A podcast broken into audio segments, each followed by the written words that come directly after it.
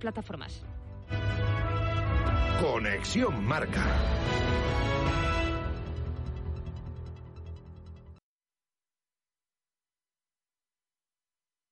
Radio Marca. Radio Marca Valladolid, 101.5 FM, app y radiomarcavalladolid.com.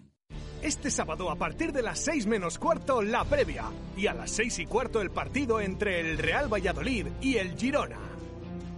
Con la narración de Chus Rodríguez, Jesús Pérez Baraja y el equipo de comentaristas de Radio Marca Valladolid. Escúchanos en el 101.5 FM, app radiomarcavalladolid.com y Twitch. Con el patrocinio de la Fundición, Oliver, Fonesval, Carramimbre, Distribuciones Saborea, Rehabilitaciones Gaitán, Paraíso 13, La Rana de Oro, Vintage 10, La Maroma, Menade, Ecovidrio, Torondos, Nuovac y Comercial Ulsa.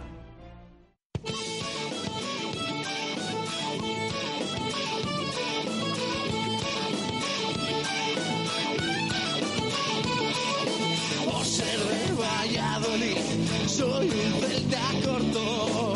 Por ser de Valladolid, Pucela no es poco.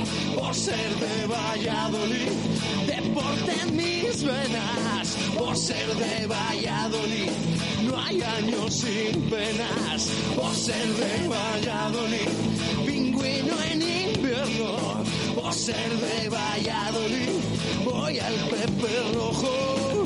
Por ser de Valladolid, balonmano es huerta. Por ser de Valladolid, el frío no es problema. Por ser de Valladolid, Lalo es leyenda. Por ser de Valladolid, blanco y violeta. Por ser de Valladolid, agua pucela. Ser de Valladolid, quiero jugar en primera.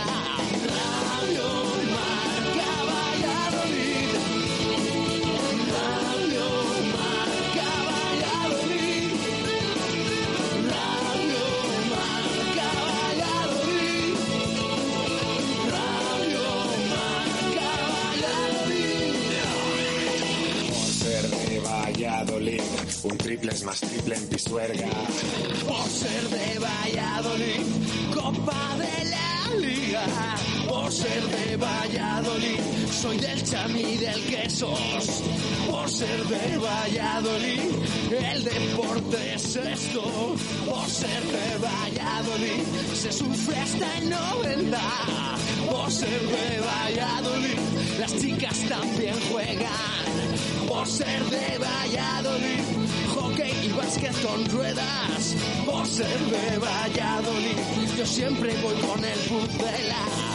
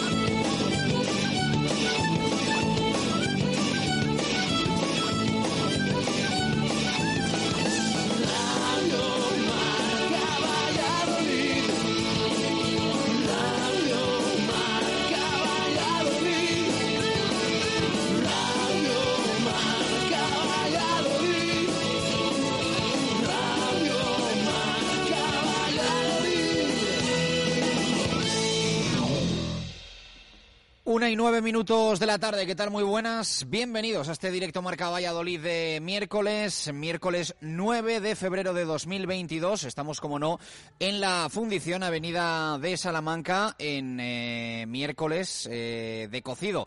Día, una vez más, bueno, pues que con este fresco habitual de, de estos meses, con bajas temperaturas, con un poquito de sol, pero ¿quién le dice que no? A un cocido hoy de la, de la fundición, sitio al que podéis venir, ya sabéis, a comer, a cenar, cualquier día de la, de la semana.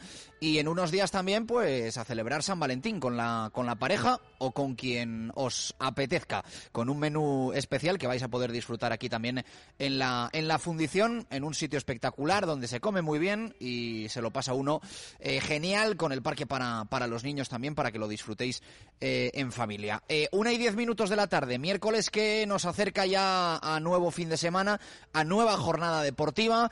Lo decimos sobre todo en clave Real Valladolid Club de Fútbol, que el sábado tiene partido muy importante porque va a recibir al Girona en el Estadio José Zorrilla en un encuentro que va a arrancar a partir de las seis y cuarto de la tarde, pero es que eh, hoy mismo tenemos eh, doble compromiso intersemanal para equipos vallisoletanos. Juega el UMC Real Valladolid de baloncesto frente a Almansa y juega también el Recoletas Atlético Valladolid, en este caso la vuelta coopera. Eh, lo tiene muy complicado el equipo de Pisonero, que de hecho ayer en la previa vino a decir que sabía y tenía eh, clarísimo cuál era la, prioridad y la prioridad se llama Liga Asobal. No obstante, vamos a, comentar todo, todo esto. En nada con Alejandro de Grado el básquet, en nada la última hora del Real Valladolid con Jesús Pérez Baraja. Eh, hoy han ha tenido entrenamiento el Pucela preparándolo del sábado y ha comparecido además Roque Mesa en sala de prensa que ha recogido el premio al mejor jugador, al jugador estrella Galicia del mes de enero, reconocido por los aficionados y que ha repasado toda la actualidad blanquivioleta, incluida esa, esa situación de, de la discusión entre Weisman y él por ver quién, quién tiraba el penalti y ha dejado de hecho Roque Mesa la frase quiero pedir públicamente perdón por la imagen que dimos tanto Son como yo. Fue de patio de colegio, fue una situación embarazosa y ridícula. Asumo mi responsabilidad. Me equivoqué no tengo ningún mal rollo, es un guerrero más para mí. Es la frase, las declaraciones que ha dejado hoy eh, Roque Mesa al recoger ese premio Estrella Galicia al mejor jugador del mes de enero en el Real Valladolid. Así que tema apagado y tema ya eh, parece aclarado, ¿no? También dentro de la caseta, dentro del vestuario y esperemos que no vaya que no vaya más. En nada ampliamos y después escuchamos, por supuesto, las palabras también de, de Roque Mesa eh, al recoger el, premio. Antes de arrancar la tertulia y de meternos de lleno en el tema entrenamiento del Pucela y en toda la actualidad blanquivioleta, eh, Marco Antonio Méndez. Marco, ¿qué tal? Buenas tardes, ¿cómo estás? Hola, Chus. Buenas y marcadas tardes. Eh, creo que te escuchamos altísimo, a ver si bajamos un poquito ese, ese, ese volumen de llamada. Eh, la, prioridad es la liga. También. Sí, creo que no. Eh, la, prioridad. La prioridad es la es la liga, Marco, pero bueno, hoy toca hoy toca cumplir con ese trámite que es la que es la vuelta después de la entre comillas goleada encajada en la ida que pone muy cuesta arriba la eliminatoria, ¿no? Sí, sí, sobre todo después de lo que ocurrió en el partido de ida el pasado día 2 de este mes, con la victoria nada menos que por 33 a 39 del equipo de Anaitasuna, del equipo navarro. Lógicamente es una eliminatoria que para este partido de vuelta está muy cuesta arriba. Eh, todo el mundo pensaba ya antes del pasado miércoles en que donde verdaderamente había que dar el do de pecho por parte de los vallisoletanos era en la Liga Sobal y ahora, lógicamente, también con mayor motivo, eh, las últimas opiniones generalizadas del vestuario y, naturalmente, del cuerpo técnico marcan una pauta en ese sentido, porque aunque ilusionara la Copa y se quisiera competir, eh, se quisiera observar también cómo se podía calibrar el estado del equipo, después de alguna incorporación que durante algún tiempo ha estado en el dique seco de los jugadores y también ver la, intensidad y, sacar unas consecuencias positivas. Pero eh, el, pasado sábado la competición liguera pues ha llevado al equipo vallisoletano a salir derrotado ante el Torrelavega, recordemos por 26 a 31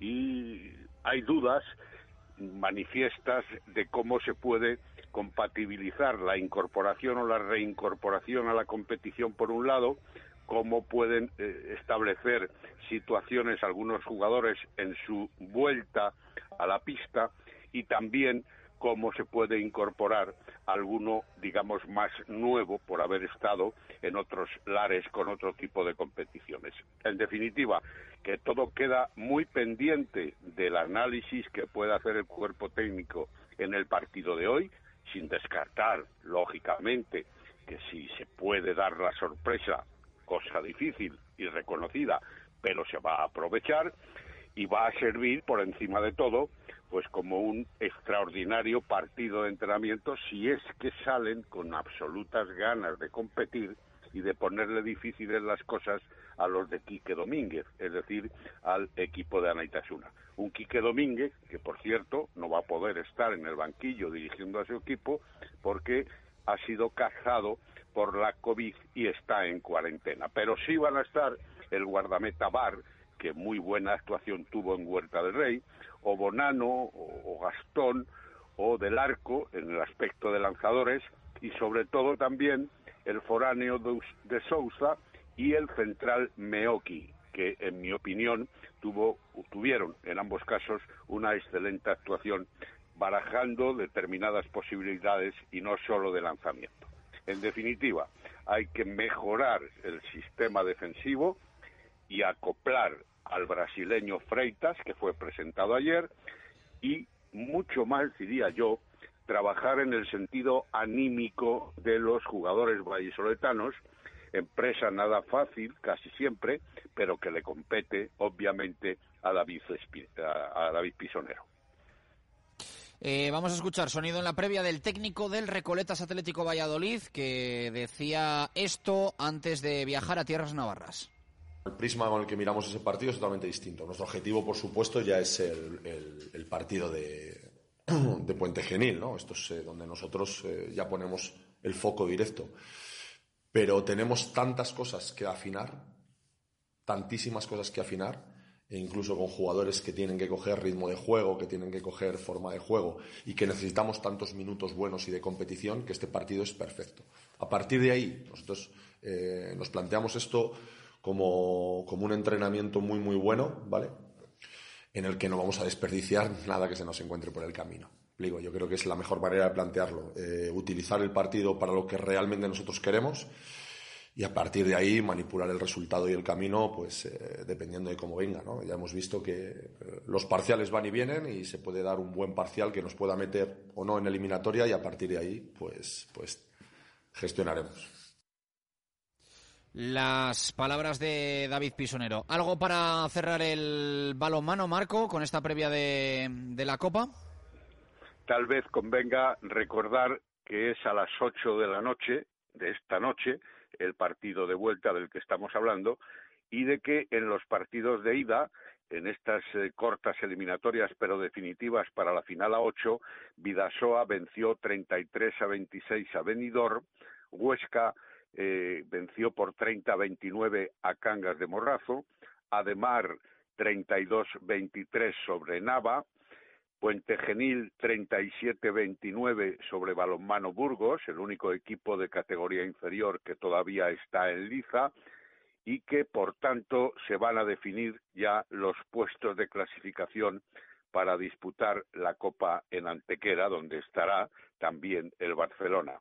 Ha hablado David pisonero del Puente Genil, que es el enemigo dentro de tres días, es decir, el domingo, no el sábado como es habitual, el domingo a las doce y media de la mañana, y en definitiva ahí están pensando en cómo batir a un equipo con oficio e incómodo que son los ponteños andaluces.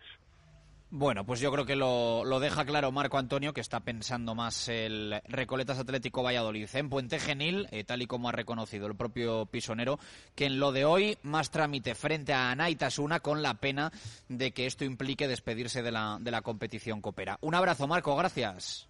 Bien, hasta mañana.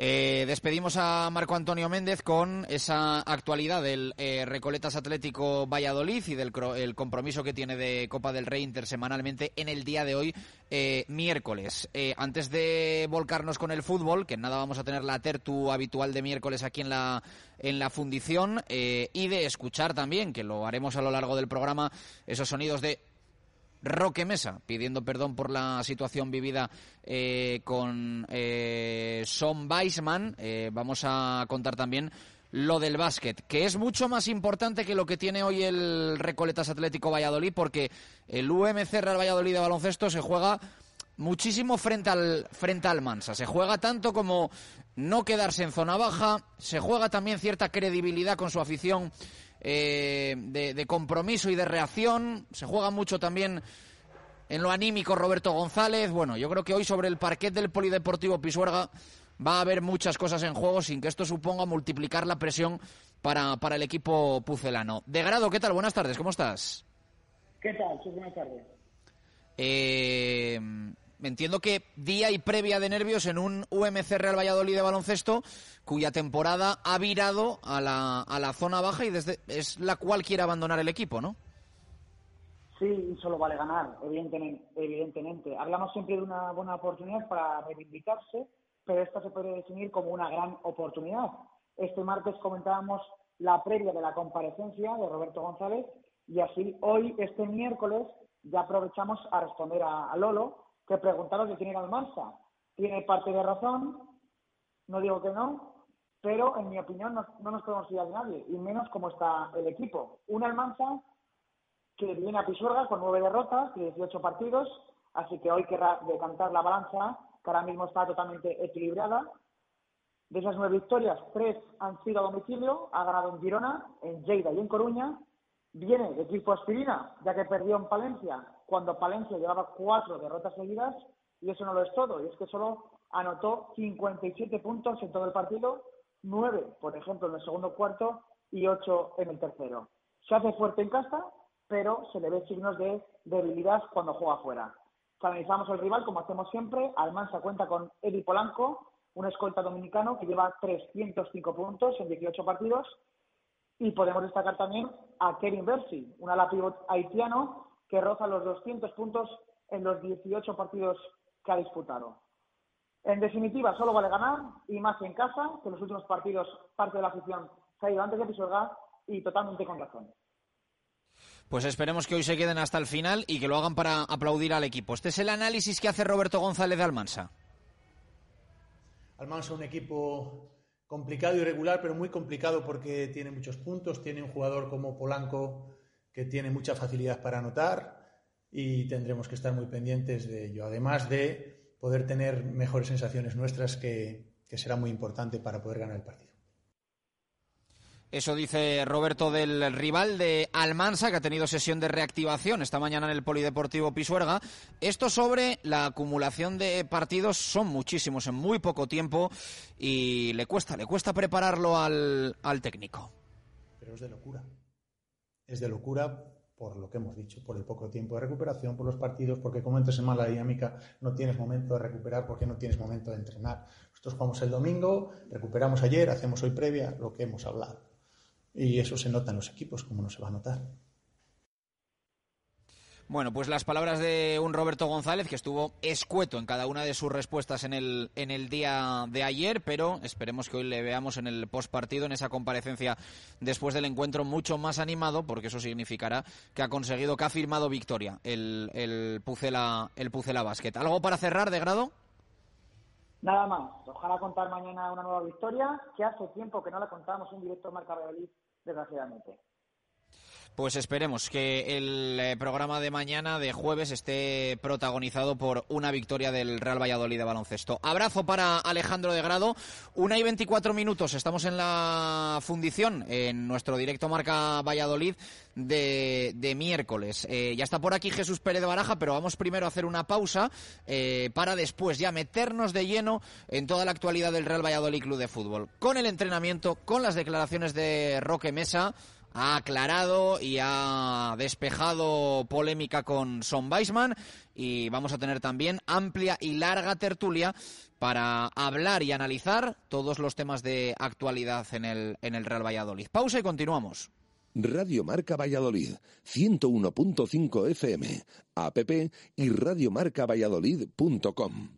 Con Grupo Lomer, su empresa tendrá más seguridad. Vigilantes de seguridad. Asesoramos y planificamos su seguridad. Encuéntrenos en lomer.net. Grupo Lomer. Seguridad y confianza. La calidad es el resultado de nuestro esfuerzo. ¿Sabías que uno de cada tres niños tiene problemas de visión? El Instituto Oftalmológico Recoletas cuenta con un equipo especializado en oftalmología pediátrica, ya que la prevención es el primer paso para cuidar de la salud visual de tus hijos. Infórmate en el 983 390 179. Instituto Oftalmológico Recoletas. Visión personalizada. Radio Marca Valladolid. 101.5 FM. app y radiomarcavalladolid.com. Una y veinticinco minutos de la tarde, eh, directo Marca Valladolid de miércoles desde la fundición eh, para analizar toda la actualidad del Real Valladolid Club de Fútbol, para analizar toda la actualidad del, del Pucela, eh, que ha tenido hoy sesión de entrenamiento preparando lo del eh, próximo sábado. Eh, en el estadio José Zorrilla, un partido importante más si cabe después de los últimos resultados del Real Valladolid, especialmente como visitante, lo cual de alguna forma le elimina el margen que pueda tener de permitirse alguna no victoria en, en casa. Vamos a dejarlo ahí. Eh, al final, si empatas fuera, tienes que convertir esto en victorias en casa y aún así, de momento, porque las victorias como local las estás firmando, no te da no te da para estar en puestos de ascenso directo. Jesús Pérez de Baraja, ¿qué tal? Buenas tardes, ¿cómo estás? ¿Qué tal? Buenas tardes. Y hoy ha comparecido, eh, lo anticipamos incluso a, a todo lo que ha dejado el entrenamiento, un Roque Mesa que es uno de los grandes protagonistas de la de la semana, ¿no? Después de lo ocurrido en Fuenlabrada. Sí, y de hecho, a ver, mm, se esperaba totalmente la pregunta. Es verdad que, bueno, al principio eh, pues se ha recogido ese premio al mejor jugador del Real Valladolid del mes de enero, votado por la afición del Pucela. Eh, de lo cual, por supuesto, está orgulloso y está muy contento de que le reconozcan su trabajo. Ha hablado de eh, que muchas veces no es fácil jugar en determinados campos como el otro día en Fuenlabrada, pero que sí que cree que ahora el equipo está más consistente porque por el hecho de que no pierde estos partidos, que sí, que no los gana, pero que no es lo ideal, pero que tampoco los pierde como por ejemplo sucedió en Burgos o contra el, el Amorebieta. Y una vez eh, hablado pues de estos temas, se le ha preguntado evidentemente sobre esa discusión que tuvo en el terreno de juego con eh, Weisman para ver quién lanzaba el, el penalti. ¿Has leído las palabras? Bueno, lo hemos reseñado en redes sociales, en la propia sala de prensa de, Zorrilla y tal cual. Ha empezado su discurso pidiendo perdón, lo cual ha hecho como tres o cuatro veces en, en todo lo que ha eh, en todas sus palabras en todas sus eh, respuestas. habla de que la imagen que dio tanto Son como él, mete siempre también a Weisman, por supuesto, que fue de patio de colegio, que no estuvo bien eh, y que fue algo ridículo. Esto es lo que, lo que ha dicho Roque Mesa, que asume su responsabilidad, que piensa que él, por supuesto, se ha equivocado y que no tiene ningún mal rollo con Weisman, que estemos todos tranquilos, que no va a haber ni fractura de vestuario, ni mal rollo entre ambos, ni nada por el estilo, porque de hecho lo ha calificado como es un guerrero más para mi objetivo, que es subir a Primera División. Con lo cual, pues ahí quedan esas palabras de, de Roque Mesa, al cual se le ha escapado que va a tener que pasar por caja. Me imagino que los dos, porque ha dicho algo así como ya pagaré lo que sea, lo que tengo que pagar, y le hemos repreguntado. Hoy has dicho antes que, que ya pagarás lo que sea. ¿Te ha puesto algún castigo? ¿Qué te ha dicho Pacheta? Y ahí simplemente ha respondido, eso se queda para el vestuario. Pero yo creo que se le ha escapado que algún castigo eh, ha habido. De hecho, ayer mm, ha habido una charla también en el, en el vestuario, porque decíamos, y recuerdan los oyentes, el entrenamiento de ayer se retrasó un montón. Eh, sí, se retrasó un montón, muchas veces es por tema gimnasio, pero cuando están en el gimnasio eh, durante ese periodo Pacheta sale al campo, no está con los jugadores. Pero ayer no salió Pacheta y ayer estuvieron reunidos en el vestuario pues tratando este tema, por eso salieron tardísimos, salieron casi un entrenamiento que estaba preparado a las 11, salieron casi a las 12, así que bueno, un poco de todo, pero a Roque se le ha escapado, digamos, que ha, han tenido castigo y que van a tener que, eh, pagar. O sea, que entiendo que se ha acudido al, al, reglamento ¿no? de régimen interno que tenga el Real Valladolid y, de alguna forma ahí se... Es, es mi sensación, mi Entiendo, percepción, ¿no? porque luego, el- de hecho, le hemos repreguntado, yo le he repreguntado, eh, has dicho esto de que mm, vas a tener que pagar lo que sea, es que ha habido algún tipo de castigo que os ha dicho Pacheta, y ahí ha dicho, mm, bueno, esto se queda para el vestuario, y ya no ha querido puntualizar nada más, no lo ha negado, evidentemente, pero yo creo que se le ha escapado. Pero bueno, que sobre todo también valorar las palabras que ha tenido de inicio, pidiendo perdón, lo ha dicho varias veces, eh, y un poco pues dejando claro que la situación del otro día no se puede volver a repetir. Eso sí, se le ha preguntado, bueno, ¿qué va a pasar con el siguiente penalti que le piten al Real Valladolid? Y ha dicho, bueno, ya veremos quién lo tira. No ha querido tampoco especificar Bueno, nada es más. que te iba a decir, yo espero que de la charla de ayer eh, se solucionase lo de Fuenlabrada y se resolviese quién tira los penaltis a partir de ahora o- Esperemos. o, qué sistema se emplea para ello. De todas maneras, mañana va a hablar Pacheta. Eh, Y esperemos que, bueno, pues que el técnico, no sé si querrá comentar más al respecto, pero que deje claro a ver de, de qué manera se ha resuelto esto y si ya lo tienen preparado al menos para que no se produzca eso y evitemos estas discusiones en el campo. ¿Te ha convencido, Roque? Sí, sí, sí, me ha convencido. A ver, mm, creo que también eh, sabe perfectamente, mm, igual que comprobamos aquí en, eh, en esta misma mesa, en su entrevista, eh, no rehuyó ningún tema y es bastante convincente y sabe perfectamente, pues eh, eh, muchas veces mm, sabe perfectamente que se había equivocado en esta ocasión y que tenía que pedir perdón y lo ha hecho hasta la saciedad. Yo lo que espero que esto, o sea, sea así de verdad y que no haya luego. A mí lo que más me preocupaba y lo que llevo diciendo estos días que son dos jugadores muy importantes para el Real Valladolid, tanto Roque Mesa como Weisman. Que esto no se resienta de cara al objetivo grupal, como ha dicho él, que también lo ha comentado. Entonces, eh, creo que de inicio, impecable sus palabras porque pide perdón, que es lo que tenía que hacer. Luego, mm, posiblemente que adorne un poco más la intervención, pues eso ya cada uno podrá opinar lo que quiera, pero creo que ha estado bien en sala de prensa, que lo ha reconocido que no se hizo bien y por lo tanto pues ha pedido disculpas. Bueno, pues en un rato escuchamos a, a Roque Mesa, eh, sobre todo con, con esos eh, titulares que ha dejado hoy en la sala de prensa del Estadio José Zorrilla tras recoger el premio al mejor jugador de, de enero, eh, ese premio Estrella, Estrella Galicia. Eh, Que por dime, cierto, dime. simplemente algún detalle más de esa rueda de prensa ha remarcado al hilo de esto lo de que bueno que Son llevaba cinco o seis jornadas sin marcar, que él, él también quería marcar porque se eh, quería resarcir del penalti que eh, que había fallado contra, contra el Sporting. Bueno, eh, y, y al hilo de también de lo que llevamos comentando en los últimos días, de que em, de que es eh, muy líder, ¿no? En el vestuario. Ha llegado a decir Roque Mesa que no es el capitán, pero que muchas veces pues su forma de ser le lleva a estas cosas y que desde fuera se puede interpretar que es un vinagre, ha dicho él, eh, pero que nada más lejos de la realidad, que lo que es es muy exigente y competitivo y que a los chavales pues les tiene siempre eh, pues eh, les aprieta un montón y que incluso con los que mejor se lleva en el campo, por ejemplo Javi Sánchez o en la plantilla en el vestuario, eh, que, que lo tiene, dice que hay muchas discusiones durante el partido y que no por eso va a dejar de, de llevarse mal con el compañero. Le hemos preguntado por el bar. Ha resoplado y ha dicho, mira, es que no me interesa absolutamente nada hablar del bar. Es que no entiendo su funcionamiento, no entiendo absolutamente nada y es que no quiero ni perder el tiempo en hablar más de, ello. Así que también reseñar esas declaraciones, aparte de lo del penalti, que también han llamado la atención en esa rueda de prensa de, de Roque Mesa. Pues eh, reseñado, apuntado y después escuchamos a, Roque que, estamos ahí puliendo, puliendo lo- los audios. Eh, entrenamiento de hoy, detállanos. Pues eh, ha sido un entrenamiento en el que Pacheta sobre todo ha dedicado, ha hecho un 11 para 11, ya digo, habían salido más tarde por tema gimnasio, sí que hemos visto a Pacheta en el, en el campo esperando a que salieran los jugadores.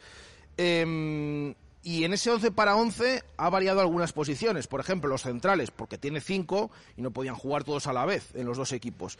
Eh, ha vuelto a faltar Raúl Carnero, no tiene eh, lateral izquierdo Pacheta suplente y Nacho tiene cuatro tarjetas amarillas. Es uno de los que ha faltado, aparte de Hugo Vallejo y de Iván Sánchez, que está trabajando al margen. Todavía no está recuperado Iván Sánchez, el nuevo jugador del Real Valladolid. Eh, simplemente, bueno, ha trabajado un poco la presión, el estilo de juego del Girona eh, para intentar, pues el sábado afrontar ese encuentro que tanto le costó en el partido de, de ida la buena noticia es que Hervías ha estado al completo en la sesión y le hemos visto bien. Eh, vamos a ver si ya es para quedarse definitivamente y para aportar y para estar en los entrenamientos. Eh, de lo que ha probado Pacheta tampoco se puede sacar demasiadas conclusiones porque ha mezclado equipos más o menos en, en, alguna posición. Simplemente un detalle, ¿qué es lo que tiene pensado Pacheta? O al menos lo que ha probado hoy. No tenía lateral izquierdo suplente. En un equipo ha estado Nacho Martínez. ¿Quiénes han probado en el otro? Pues los que actúan de laterales derechos los ha ido metiendo ahí en la izquierda.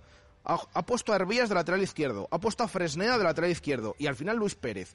A falta de Raúl Carnero, pues en el otro equipo ha cambiado de laterales y vamos a ver si o sea, se puede todos menos a Yanko, ¿no? ha puesto en el lateral izquierdo. Sí, creo que sí. Es verdad que han cambiado un montón, ¿eh? Y me puedo haber despistado, pero pero sí, ha ido cambiando, unos salían, otros entraban, simplemente ese detalle de lo que ha probado Pacheta, sobre todo la presión y ese estilo de juego del Girona que va a ser un rival complicado el próximo sábado en Zorrilla. Pues así ha sido el entrenamiento hoy del Real Valladolid Club de Fútbol eh, en los anexos del estadio José Zorrilla. Es muy importante el partido del sábado, ¿eh? Hay que hablar mucho del partido del sábado, que se va a jugar mucho el Real Valladolid frente al Girona después de los empates fuera de casa frente a Zaragoza y, Fuenlabrada. Hay que ganar y es un partido complicado, ¿eh? Es que estamos hablando que ahora mismo el Girona es quinto clasificado. Es quinto clasificado con 41 puntos. Eh, tiene siete menos que el Real Valladolid. Mm, una victoria del Girona en Zorrilla, aparte de que se lleve en el golaveraje, se, le, se te pone a cuatro.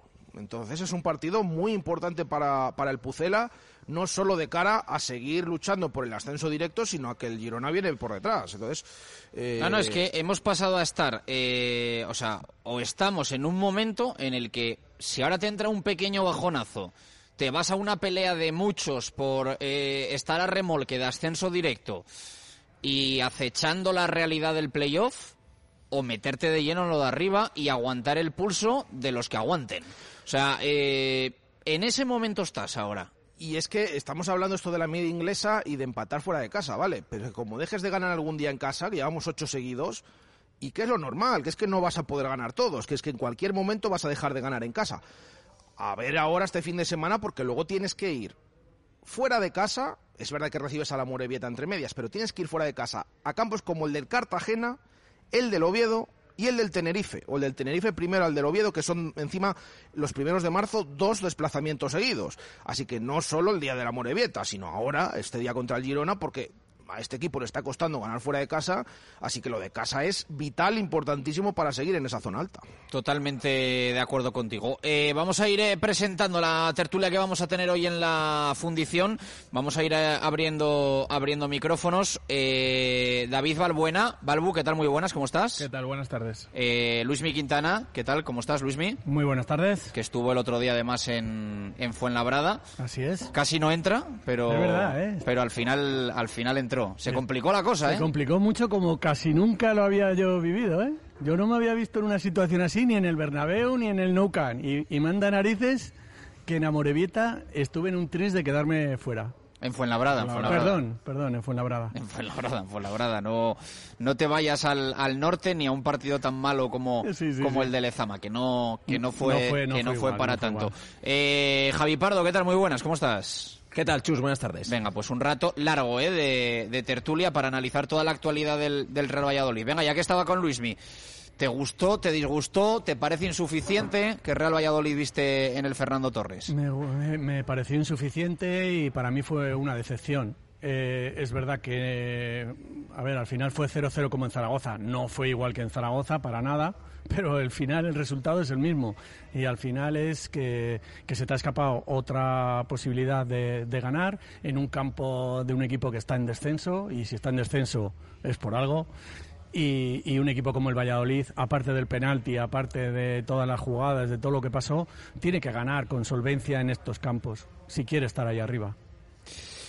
Eh, bueno, ahora, ahora abrimos resto de, micros y, vamos eh, compartiendo opiniones. Valbuena, ¿la tuya?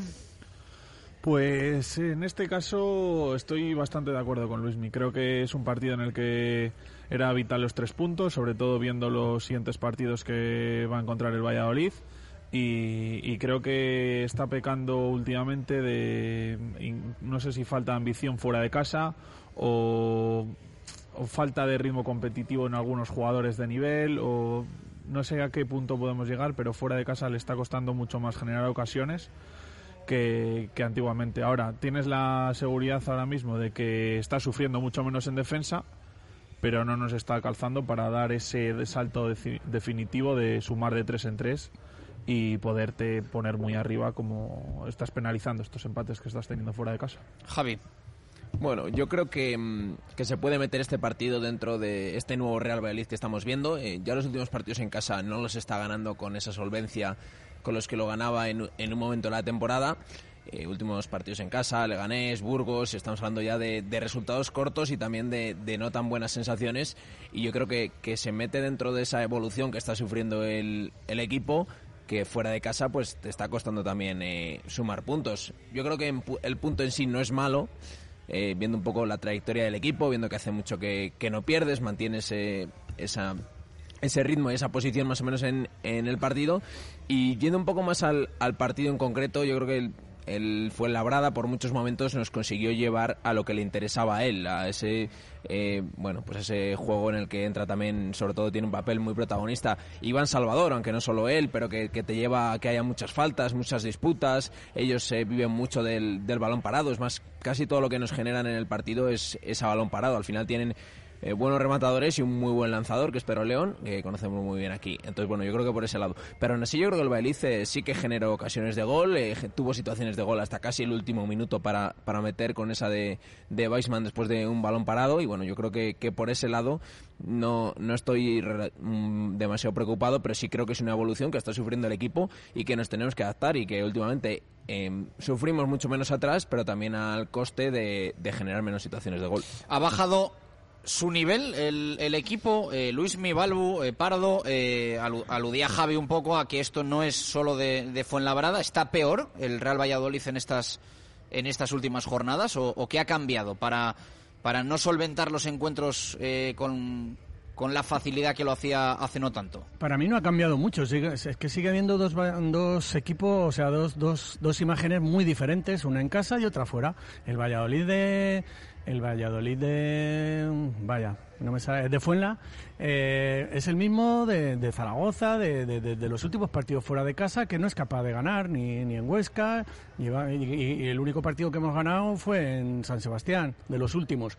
Y en casa, es verdad que tenemos otra. Aunque es verdad que Burgos y Leganés eh, nos costó un poco más. Oviedo también nos costó. Oviedo un poco, pero por ejemplo el día del Sporting eh, yo creo que fue injusto ganar por la mínima, por merecimientos y por ocasiones y por todo. sí, pero ahí ya se, se limita también un poco a la segunda parte. Por eso yo creo que se puede meter dentro todo de esa nueva evolución que está sufriendo el equipo. Y, yo también estoy muy de acuerdo contigo en que nos sacaron del partido y eso es lo que no puede pasar. Yo creo que hubo eh, el Valladolid sale muy bien en, en en Fuenlabrada. Pero vamos a escribir ahí. Joder, que me sale morevita todo el tiempo, no sé por qué. En Fuenlabrada em, salió muy bien, los primeros minutos fueron muy buenos. Menos mal que estuvo, ¿eh? sí, sí, sí, Seguro que estuviste en Fuenlabrada y no en Getafe. que nos vimos, que os saludé. Vale, vale, vale. pasó tan mal porque a lo mejor no entraba que, que, no, no, no, yo, ha olvidado, ha borrado Yo sabía que entraba, lo que pasa es que tenía un compromiso con una persona que había hecho ir y tenía que quedar bien, y al final lo conseguí. Y que es Alvarito, que también lo conocisteis, ¿no?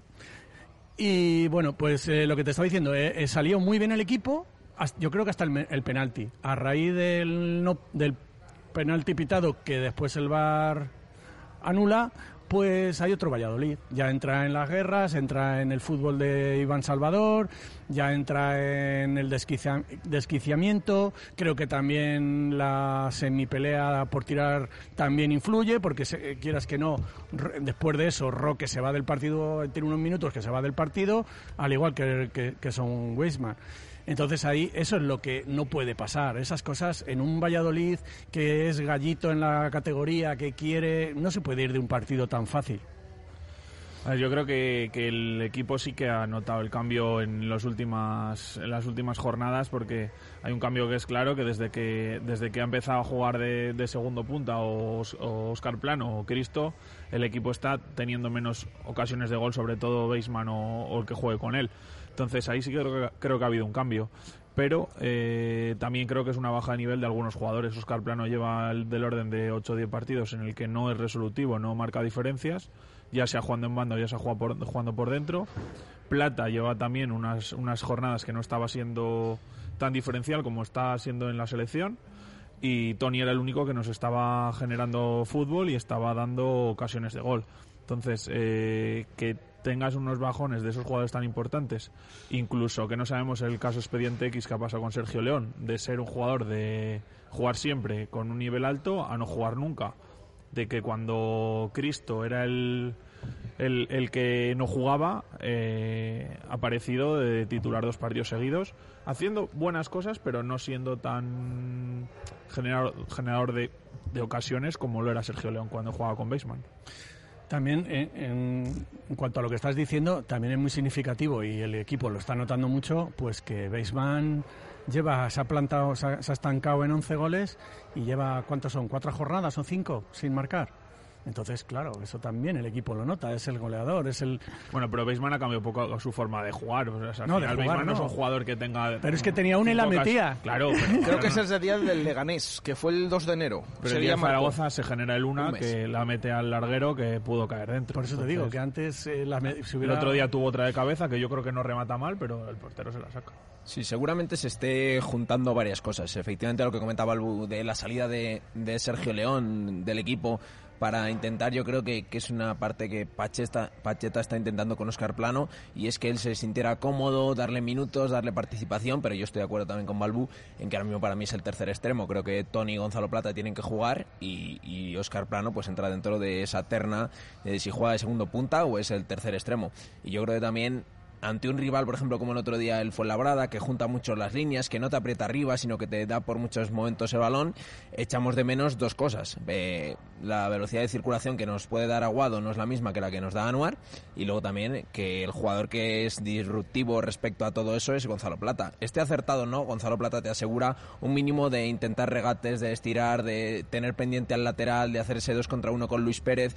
Eh, incluso el otro día Luis Pérez, por ejemplo, no está al nivel que está otros días cuando está Gonzalo Plata. Entonces yo creo que eso, todo eso metido en la coctelera actual del, del Real Valladolid hace que hayamos pasado a ser un equipo más fiable en lo defensivo y quizás que genera menos en ataque. Pero yo también te digo, creo que como esto no son compartimentos estancos, no está la defensa por un lado y el ataque por el otro, sí creo que el equipo ahora mismo es más sólido y que genera y que le con, perdón, concede menos, menos ocasiones de gol. También es posible que incluso la entrada de Masip, que, que es un portero que arriesga menos quizás en, en, las salidas, pero que es más tranquilo, eh, yo creo que también está generando que el, que el equipo esté mejor atrás. ¿eh? Yo creo que lo sumas un poco todo y es esta nueva versión del Real Valladolid que para mí no me parece que sea una involución. ¿eh? Yo creo que, que es una cosa que es una evolución natural del equipo y que además con los nuevos complementos que va a tener eh, Pacheta ahora a partir del mercado de invierno, la entrada de Monchu, eh, la posibilidad que te puede dar eh, Iván Sánchez, veremos a ver, pero Morcillo, yo creo que todo este tipo de, jugadores te va a dar diferentes alternativas para este nuevo Real Valladolid, que quizás hay menos locura y nos vamos a divertir menos, pero creo que a nivel de puntos va a ser más, más fiable. Ahí, ahí quería yo, yo llegar, o sea, eh, al Real Valladolid a nivel de puntaje le cunde más eh, tener orden defensivo o tener pues mira, voy a esa, hacer... esa locura ofensiva que tenía hacer- antes y que nos, que nos daba mucho en ataque. Voy a hacer demagogia barata. Que te gusta mucho, sea, No, sobre te- todo cuando la hacen los a ti, te gusta más a ti, sí. Por eso he dicho ya, me he adelantado y lo he dicho. eh, con esta nueva versión del Real Valladolid me parece que es menos probable que te pasen petardazos como el de Burgos y como el de Amorebieta y que tengas partidos pues como el de Zaragoza y el de y el del otro día en Fuenlabrada, que tampoco me salió ahora a mí el nombre, y que sumes al final un punto, pero es que esos puntos y no perder te pueden dar la diferencia entre estar en playoff y estar en ascenso directo. Sobre todo porque este equipo, a poco que tenga. Bueno, a ver, no, porque estamos viendo que, que le cuesta mucho marcar, pero que, generalmente tiene buenos jugadores, ¿no? Y que seguramente... Que va a generar más que el rival Eso casi es, va siempre. a generar ocasiones. No como vimos al principio de temporada, que es que al principio de temporada ni siquiera... En esos partidos es que casi ni generabas. Ni siquiera en... eh, bueno, el del Girona de la primera vuelta también, es que no recordamos una ocasión clara del Real Valladolid. Entonces sí, es más normal que dejando la portería cero, a poco que hagas, como le ha pasado en los últimos partidos, pues al menos un gol marcas. Pero claro... eh, fuera de casa es donde está el problema. que Pues no sé yo, si- yo si no sé si será demagogia o no, pero yo hubiera cambiado en este partido, ¿vale? Vamos a hablar partido a partido. En este partido del Fuenla, yo hubiera cambiado que nos rompieran el récord ese, que no vale para nada, que es- en segunda eso ni es récord ni es nada, y, y- y que nos hubieran metido un gol y que hubiésemos metido dos. Yo lo hubiese... Ah, no sé, gracias, Luismi. Claro. Claro, es que es, lo que estamos hablando. Hubiese preferido, estamos hablando de un, de un récord. eh, Es que el récord es que quedara en la portería No, cero. si yo firmo estar fuera de ascenso directo hasta la última jornada y meternos en entrar, la última. Claro, claro, sí, sí. Y Pacheta, Pacheta ya lo dijo, que esto es hasta, hasta el final, hasta mayo, y que ahora no importa, que es en mayo. Sí, sí. O sea que ahora mismo eh, el récord para ti, lo de el César récord, Sánchez, que es el de ese primera, sí, ¿no? Ese sí, los récords. Si lo ha dicho hasta Yacer, que le tenía. Dice, el que tiene esto de segunda no tiene mérito, el que tiene mérito es César. Y efectivamente, así es.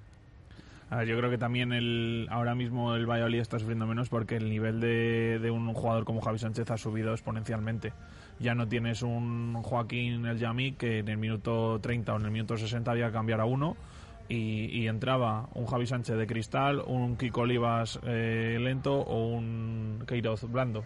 Entonces ahora mismo Javi Sánchez ha dado un paso al frente. Yo recuerdo una jugada en la primera parte que re- recupera el balón y se planta casi en el, bueno, en el área con un remate que acaba en córner. Sí. Que eso es de central ya que te está teniendo una continuidad y le está dando una entereza al equipo que antes no estaba teniendo. Entonces sumas todo un poco eso más el nivel de un El jugador. Yamik, ¿no? Del, sí, del Yamico, de Joaquín, porque el día de, de la Romareda en Zaragoza no jugó el Yamik, estaba Joaquín.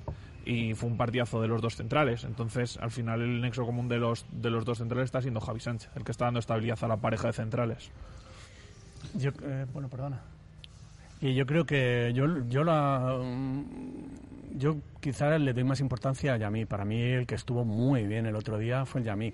Eh, Javi Sánchez es verdad que estuvo muy bien, pero para mí tiene, por ponerle un pero, que es importante, que no te puedes ir del partido así. Se va en una jugada eh, que le, cuesta amarilla y ya está todo el partido con amarilla. En una, en una jugada que le mete una plancha a Iván Salvador pegado en banda que claro, Iván Salvador empieza a, a dar vueltas de campana como si lo hubieran matado, pero entra Bueno, al pero el- trapo... el Yamik también es de esos, ¿eh? Sí, pero, pero, Y de- pero en y- este y- partido... Y, no, en- y que no se te olvide penaltis que ha hecho, Eh, que desde la grada decíamos dónde va. Sí, sí, pero por ejemplo, en este partido, que es lo que te estoy. está- fue el que puso un poco de cordura, el que va a separar en, la- en el penalti, en el que con, con Iván Salvador supo mantener la distancia. Y el que va al Sin- banquillo rival a... a- el que eh, el de la última O sea, tangana. Tiene las dos partes. el que va al banquillo también a hablar con Pacheta que bueno luego creo que de eso hablaremos de, en el tema de penalti yo creo que él toma partido por una de las dos partes. Y, y creo que eh, por poner un pero a Javi Sánchez no se puede ir del partido así. En una jugada que no tenía ninguna salida estaba pegada al banquillo del Valladolid. Eh, no tenía salida Iván Salvador porque no tenía por dónde salir y viene y le mete un planchazo que le, que le costó amarilla, que se preparó otra semitangana allí. Y, y- eso es el único pero que le pongo, que hay que tener más cabeza y hay que ser más listos. Respecto a Javi Sánchez, para mí el otro día no hace su mejor partido. Tiene un par de, de situaciones de Para mí el errores. otro día está mucho mejor el Yamik que Javi Sánchez. Sí, Yo, aún yo así, creo yo que el creo otro día dio un paso atrás del rendimiento de Sí, otros estuvo días. muy bien en el de en el del Sí, Sporting. y, y en los dos anteriores. Bueno, en la Romareda también estuvo Sí, bien. pero es importante. es verdad que el otro día no. Más allá de que uno un día esté de 7 y el otro de 6, yo creo que sí que es importante que se han dejado de lesionar o, bueno, tocamos madera, ¿no? Pero que parece que han encontrado una continuidad y entonces ahora ya, pues tiene que decidir Pacheta quién de los tres, qué dos juegan. Entonces yo creo que es un bendito problema y sí que es verdad que eso también le ha dado estabilidad junto a lo que he comentado. eh, creo que de Masip y yo creo que por ese lado el equipo sí que se está encontrando más, más sólido. De hecho, el otro día es la primera vez que vemos a Joaquín de medio centro al final y junta a los tres. Sí, es verdad que justo le sacó la amarilla a Roque y es la siguiente acción casi la que hace el cambio, pero bueno, yo creo que, que Joaquín de medio centro va a quedar efectivamente para eso, para situaciones de cerrar el partido, de nos están bombardeando o el rival justo sacó también a Zozulia donde estábamos sufriendo ese balón parado, dice, bueno, pues que al final también tiene un remate Zozulia ahí al final, ¿no? En un córner. Pero bueno, yo creo que, que vio Pacheta también que ahí es donde estábamos sufriendo, Roque justo le sacaron amarilla y intentó pues prevenir ya y dando en parte por bueno el, el empate. Eh, ¿Vuestra pareja de centrales titular cuál sería a día de hoy en el Real Valladolid Club de Fútbol? Eh, yo apuesto pre- precisamente, mira, y yo soy bastante de Joaquín, ¿eh? pero, pero yo a día de hoy me quedaría con, con Javi Sánchez, el, el Yamik. No sé, no sé vosotros. Yo después del speech que he hecho de Javi Sánchez, como para dejarle fuera, entonces... No, la duda de Balbus sería si pondría al lado al Yamik o a Joaquín. A día de hoy yo... Yo la tengo al revés. Claro. A día de hoy yo pondría al Yamik porque creo que se están complementando bien, pero vamos, y porque Joaquín te puede hacer la función de medio centro, pero no me, para mí Javi Sánchez ahora mismo es, es, el, es indiscutible. Estoy totalmente de acuerdo. Yo creo que la pareja ahora mismo es Yamik y, y Javi. Y creo que, que está muy bien. Esa la- es que yo creo que Joaquín ahí lo, lo puede hacer muy bien y lo va a hacer muy bien. Y yo, muchas veces cuando el partido se ponía feo y salía San, San Emeterio, yo lo he dicho aquí varias veces, que veía mucho antes por delante que, que por qué no probaba Joaquín en lugar de San Emeterio. Pues yo creo que va a haber quórum eh, esta vez, porque yo también apostaría ahora mismo por Javi raro, Sánchez ¿eh? y, y el Yamik, que porque creo que son los que veces, mejor se complementan. Y para el Real Valladolid de Pacheta, que al final defiende espacios muy grandes, creo que el Yamik es importantísimo ahí, porque es el que más capacidad tiene para corregir. Y luego también es importante una buena salida de balón, y el que mejor salida de balón la tiene Javi Sánchez. Entonces yo creo que, que esa mezcla del Yamik y Javi Sánchez, al final Joaquín ni es tan rápido como el Yamik, ni saca la pelota tan limpia como Javi Sánchez, que además usa las dos piernas. Entonces yo creo que sumándolo un poco todo, para mí ahora mismo la defensa titular es esa. Es curioso, pero entiendo la respuesta e incluso yo ni lo he planteado al, al desarrollar la cuestión que fichemos un central en el mercado de fichajes y al hablar de centrales ni lo nombremos.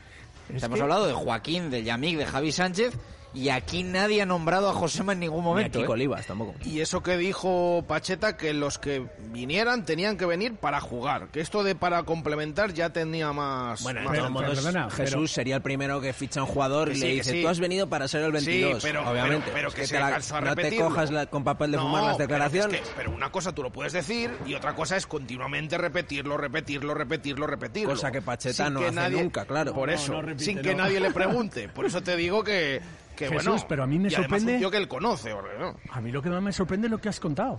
Porque Josemi en principio Estoy ve- de acuerdo. venía Josema, para Josema, Josema, Josema. perdón, venía para Josema. central, vaya día que tengo hoy con los nombres. Venía para central y para lateral y podía jugar de lateral izquierdo. sí, sí. Resulta que no, tenem- no Carnero no está, eh, Nacho está a punto de ver la quinta, ha probado a todos los derechos y no ha probado a su fichaje que viene para jugar. Estaba jugando de central zurdo, In- pero. increíble, sí. ¿no? Estoy Increíble. Me tienes hoy alucinado, Luismi, lo que estás aprendiendo últimamente, que estoy de acuerdo Perdona, contigo. perdona, lo que estáis aprendiendo vosotros de mí, perdona. Yo llevo 20 años No, en no esto, es, vosotros no es sois dos un chavalines. aprendizaje mutuo esto, no. No, no, Uno no. de otro. Para Diferente, diferente, Si luego, si, aprendizaje luego, diferente. si luego seguramente vamos a discutir. Cuando lleguen las jugadas, la mollar, esa, la mollar, seguramente. moviola, la moviola. ahí seguramente vamos a discutir. Pensé que ibas a decir cuando lleguen los garbanzos vamos a discutir. No, No, cuando no, llegue la jugada. no, Antes, por antes. favor, ahí va. Antes, no después. Ahí Sino vamos aquí. a tener una con el tertulia micro, con el bonita, micro. como siempre. Ver, lo, lo importante es que no hemos acordado de, de Josema y tampoco nos hemos acordado antes de Morcillo en los extremos, cuando Tampoco, ha llegado. Porque ahora mismo el nivel de Tony es que ni se plantea que pueda salir Morcillo por delante de él. Yo creo que es buena señal también que, pensemos que el equipo, en cierto modo, está tan asentado que, de momento les va a costar entrar. Es verdad que en Morcillo lo hemos visto un poco más y creo que eso juega en su contra porque los minutos que ha hecho no han sido buenos, pero en el caso de José Mat, yo creo que todos tenemos en mente que salvo alguna lesión, sanción o rotación rara, de inicio no está entre los, las tres primeras opciones de Pacheta. Pues de momento no, de momento no, pero como decíais, eh, la idea es que viniese para, para jugar. Veremos a ver lo que juega. Yo creo que la de centrales eh, es una posición en la que es difícil entrar, eh, viniendo como llega Josema, pero no es la única del equipo. Yo creo que este es un equipo en el que eh, hay muchos puestos muy definidos, ¿no? Eh, igual podemos dejar un poco más abierta. eh, y, y no tanto la, la, la banda, porque los laterales tienen dueño y señor, que son eh, Nacho y, y Luis Pérez, o sea, eso parece también inamovible y nadie va a hacer sombra, eh, yo creo que a ninguno de los dos. Casi el debate es, a día de hoy, quién iría detrás de Luis Pérez en el lateral derecho, si Fresneda o Yanco. Eh, Pacheta mm, de boquilla dice ser muy de, de Fresneda, Pero es verdad que el otro día en Fuenlabrada eh, calentó antes Yanco que, que Fresneda. Una cosita rápida. Eh, a mí me parece lamentable. eh, o sea, que Fresneda no lleva sin jugar un minuto desde el día de Reyes, desde el partido de Reyes. No ha jugado ni un minuto. ¿Para qué llevas a los dos si, tiene, si, va a salir antes Yanco? Como, está, como bien dices, eh, calentó antes Yanco que déjale jugar con el filial. Que lo necesita, igual que a, igual que a Víctor Bueno, Narro. déjale jugar con el filial si le ponen Hombre, yo filial. creo que ahora ya está claro que El jugaría. otro día es la en el banquillo. Ya, ya, ya, ya, ya. Entonces, pero, pero no es tan bueno, claro. eh, por lo- pero no puede ser que el chico esté sin jugar tantos minutos, tanto tiempo, creo yo. Un chaval en edad juvenil. Aparte que yo les vi luego cuando me quedé un rato más, cuando salen a calentar y la cara de los dos era, era un poema. Como diciendo, si es que ¿La cara de quién? de Fresneda. No tanto de Víctor Narro, que estaba, bueno, más, más feliz, pero yo a Fresneda le vi No me, co- no me consta... triste como, como cara acontecido. No me sé, consta que el chaval tenga ningún tipo de, de disgusto, al menos de momento. Que, que quiere jugar, pues lógicamente. Igual fue una apreciación. Pues lógicamente quiere, quiere jugar. Pero eh, el chaval, eh, 17 años, jugando antes de ayer con el juvenil, pues alucina de estar en un hotel comiendo y cenando con Roque Mesa y con Son Weisman. Sí, no, bueno. te lo digo yo. Sí, sí, sí. sí. Entre, entre medias, los dos casos. Sí. De todos modos, Pero escúchame, pero eso- han pasado tres semanas de esto. Pero eso te si digo. pasan dos meses, Eso está muy bonito el primer mes, pero es que ya ha pasado un mes y ya ahora ya el comer con Baseman y el cenar ya lo tiene muy asumido. Ya, ya. Pero yo estoy de acuerdo ahora con ya, Luis que a la larga esto hay que ver, solucionarlo de alguna es el manera. primer partido que está Yanco. Que sí, pero yo lo que no quiero es que ¿Pero por quede como que dos? Fresneda No, está no, no, disgustado, que no es el no, caso. No, no, Yo digo que el- a mí me pareció en el calentamiento de después del partido triste. Así como a Víctor Narro no le vi mal, iba sonriendo en la carrera contigua, continua, iba hablando con los compañeros, a este le vi un poco, no sé. No, pero que no es así, vamos, que no. Que vale, vale, pues había digo escrito un que WhatsApp a alguien y se disgustó el que es chaval. una pero que apreciación no- mía, entonces. Lo mismo lo había dejado con la novia o a saber. Genial, claro. genial, vale. No, de todos modos, eh, respecto a este ¿Pero tema por qué de viajaron los, jugadores- dos? Decirme eso solo. ¿Por qué, ¿Por qué doblamos lateral derecho en el banquillo? Pues porque no tenías ningún izquierdo, por ejemplo.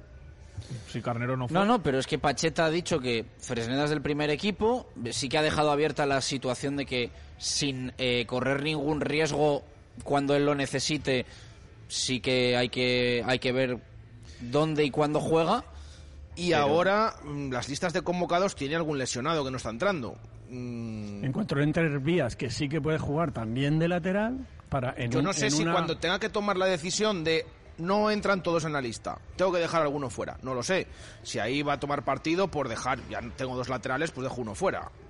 Pero de inicio es que tiene suficientes para llevarles a todos. Yo sí creo que, un poco en la línea de lo que dices y de lo que apoya Baraja, yo sí creo que hasta ahora la gestión Fresneda ha sido una huida hacia adelante.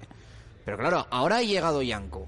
Y ahora tampoco tiene sentido tener paradísimo a, a Fresneda. a Fresneda, o sea, sin jugar absolutamente nada. Y ¿Tú no lo ves así? No, aportar mucho no quiero decir que a mí, a mí me parece que a partir de ahora tienes que empezar a tomar decisiones. Sí, sí. Y, y para mí, por ejemplo, que Fresneda ahora de repente pase al Promesas para jugar, me parece violento. No sé si violento, también te digo, hay un tema por ahí que es el de su renovación, que también puede llegar a influir a este tipo de, de situaciones, porque no es lo mismo tener a un tío sin jugar, que sabes que lo vas a vender en junio, a un tío que en septiembre va a estar vistiendo la camiseta del Valladolid y, y a priori formando parte del primer equipo. Entonces yo creo que también el tema de su renovación creo que puede marcar mucho esos tiempos de si termina jugando con el filial o se pasan meses sin jugar. De todos modos, me parece muy pronto para sacar la conclusión de que el chaval pueda estar triste, de que lo tenemos parado o demás. Diferente me parece el caso de Víctor Narro. ¿Por qué? Porque es un jugador importante en el filial. Y creo que al final dije hace una semana que tenía la sensación con el mercado de invierno de que al filial se lo ha dejado morir. Y creo que teniendo a Morcillo y a Gonzalo Plata en el banquillo, a Sergio León, llevar a Narro para no jugar luego con el filial, eh, sí que no lo termino de entender. Tampoco hay por qué completar los 23 jugadores que te permite llevar la liga. No pasa nada por con 20 porque sabes que dos no van a jugar, salvo situación rarísima. O sea, que tiene que pasar en un partido? Que ahí compro un poco lo de Luismi para que juegue Fresneda o Narro. Pues que ahí no sé la cantidad de cosas que tienen que pasar. Es verdad que no tenías lateral izquierdo, pero vamos, estoy casi seguro que antes juega Josema, que estaba en el banquillo el otro día, antes que Fresneda. Entonces yo creo que ese tipo de situaciones también No me parece llegar al punto de que hay que tomar una decisión, pero sí que tampoco es una decisión como para alargarla demasiado en el tiempo. Pero tú, o sea, eh, no sé Oye, si, meloncito no que sé si sacaba, ¿no? preguntártelo así. ¿Insinúas que el Real Valladolid tiene parado a Fresneda o puede tener parado a Fresneda competitivamente por tema renovación? Se puede dar, no sería ni el primer caso ni el último. No lo afirmo ni, pero digo que hay que meterlo también en dentro de las variables de que igual hasta que no renueve, pues es una situación que no que no termina jugando. Igual que Miguel de la Fuente empezó a jugar para activar una cláusula en su en su contrato que le permitía la renovación, pues puede pasar lo contrario, que no juegue ni un minuto más si no renueva. No sé, yo, yo el tema de la renovación, mm, no sé hasta qué punto, o sea, le tengan parado por eso. Yo es que directamente creo que Pacheta, Pacheta yo creo que ahora no es consciente de, eh, no llamarlo problema, pero de lo que puede tener el, el jugador que... Como dice un amigo mío, el Valladolid es uno de los pocos clubes en los que sale un jugador bueno y hablamos de problemas. Sí, sí, sí, sí, sí, porque eh, hasta hace poco decíamos... Tienes razón tu amigo. Si le pasa algo a Luis Pérez, ay, ¿qui- qui- ¿quién va a jugar? Y ahora estamos diciendo que, que es que Bueno, el chico no no, juega nada. tal, pero es verdad que no jugar pues no es la situación ideal. Que yo no sé si lo tiene que hacer con el promesas, con el juvenil o en el primer equipo. Es pero otro- lo que no es tiene que- que, lo que no tiene que hacer es no jugar. Que ese es otro luego. tema. El otro día dijo Pacheta que ya vería que era jugador de la primera plantilla y que ya veríamos si se pasa una temporada sin hecho, dijo, jugar, "Es mío", si juega con el Sí, promesas. sí, sí. Dijo, Porque nunca es que- no mencionó el juvenil. Es ¿eh? que igual baja con el promesas y el mister pone a otro por delante de él. Y entonces ya sería eh, la Se- traca. Se tiraría piedras Como- contra su como tejado, club, yo la creo. traca. No, y- exactamente. Y se tiraría, con lo mal que está el equipo ahora mismo, Porque si el, el, el promesa está para formar, tendrías que poner al que más proyección tiene. exactamente. Ha dicho Pacheta, uy, perdón, Pacheta no, Baptista, el otro día que, que el club ya lo sabía y que en formación están cumpliendo todo, que se están formando, que están llegando a la selección. Claro, no está... No, esto no llega de ahora también, ¿eh? Mm, no sé.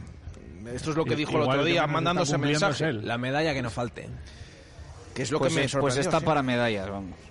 Ha dicho que el trabajo de formación que le pidieron está, bueno, está... fanta- es Que fantástico. se sale del mapa, ¿no? Sí, sí. Un equipo que no gana, que pierde, pierde, pierde, no forma mucho, ¿eh? Te, te formas en, en la derrota, no te formas. ¿Cómo está hoy Luis Mi Miguel? está en retweet. que dice. Estoy viendo que estoy, No, que no tiene Twitter. Estoy viendo que estoy infravalorado en esta tertulia, vamos. O sea, me estáis descubriendo hoy. No, pero siempre te tengo por ser un poco contreras. Vamos a ver, si en lo más, en lo más, en lo que me ha hecho famoso a mí, según parece ser, que es en lo del 5 del año pasado, estabais todos de acuerdo. Lo que pasa que ninguno lo dice claramente Llegaba en el micrófono. Ya, bueno. ya no le Bueno, nombra. es que no le nombra, le, le llaman cinco ahora. Eh, eh, el 6, vale. El innombrable. Eh, ¿Estabais todos de acuerdo fuera de micrófono? El problema es que hay que decirlo aquí, en, pero, pero, aquí, pero en este de aquí vale, delante. Pero no tantas veces. Ya, ya, ya. Es que iba como tu apellido ya, iba detrás. Sí, sí, Luis era- me salía solo, me Sí, salía sí. solo. Eh, dos y siete minutos de la tarde. Vamos a hacer una pausa eh, y continuamos en la fundición con Balbuena, con Luis Mi Quintana, con Javi Pardo, con Jesús Pérez Baraja. El siguiente melón, el de la delantera.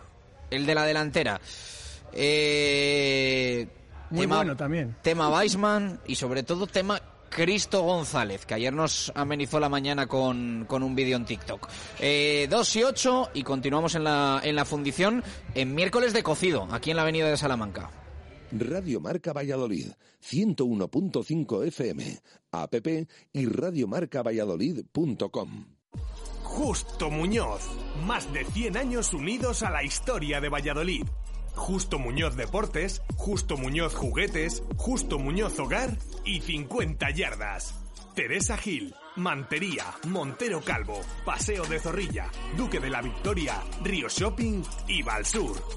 En Valladolid, Justo Muñoz. Este sábado a partir de las 6 menos cuarto la previa y a las 6 y cuarto el partido entre el Real Valladolid y el Girona. Con la narración de Chus Rodríguez, Jesús Pérez Baraja y el equipo de comentaristas de Radio Marca Valladolid. Escúchanos en el 101.5 FM, app radiomarcavalladolid.com y Twitch. Con el patrocinio de la Fundición, Oliver, Fonesval, Carramimbre, Distribuciones Saborea, Rehabilitaciones Gaitán, Paraíso 13, La Rana de Oro, Vintage 10, La Maroma, Menade, Ecovidrio, Torondos, Nuovac y Comercial Ulsa. Siente la pasión, siente la melé, siente los placajes, siente el blanco y negro, siente tus colores. Puedes sentirlo este domingo 13 de febrero en el encuentro de la octava jornada de la División de Honor que enfrentará a Silver Storm El Salvador y Club de Rugby La Vila a las 12.30 horas en los campos de Pepe Rojo. Siente el rugby, siente Silver Storm El Salvador. ¿Qué pedimos? ¿Conoces ya Torondos, clarete de bodega cooperativa Cigales? El rosado, dices, ¿no? No, no, el clarete. Han recuperado la elaboración de la manera tradicional, con sus viñedos casi centenarios y almacenamiento en sus depósitos de hormigón, todos recién restaurados. El resultado es un vino fresco, vivo, de color intenso y aromas florales. El que está de moda en Valladolid entre jóvenes y mayores. Perfecto para compartir buenos ratos con amigos. ¡Me lo pido! Por favor, dos claretes, dos torondos. Torondos, posiblemente el mejor clarete de Cigales. Radio Marca Valladolid, 101.5 FM, app y radiomarcavalladolid.com. Dos y diez minutos de la tarde, eh, continuamos en la fundición, en este miércoles de, de cocido, que podéis venir a disfrutar y ya sabéis que cualquier día de la semana eh, podéis venir aquí eh, con un buen plan y en nada con, con San Valentín eh, para celebrarlo en pareja con un menú especial. Uy, se han, se han empezado a mirar todos aquí, he dicho yo San Valentín, pareja y ha habido aquí un cruce de miradas que, que han dicho todos. Venga, a ver si meto un poco de baza ahí. Pardo ha quedado callado, Baraja ha posado el micro, no quiere líos. En fin, Luis mi, mira el móvil. Se mantiene Balbu. Sí, sí, Balbu mantiene la, la, compostura. Luego, luego coincidís aquí todos el día 14 con, con, con la chavala.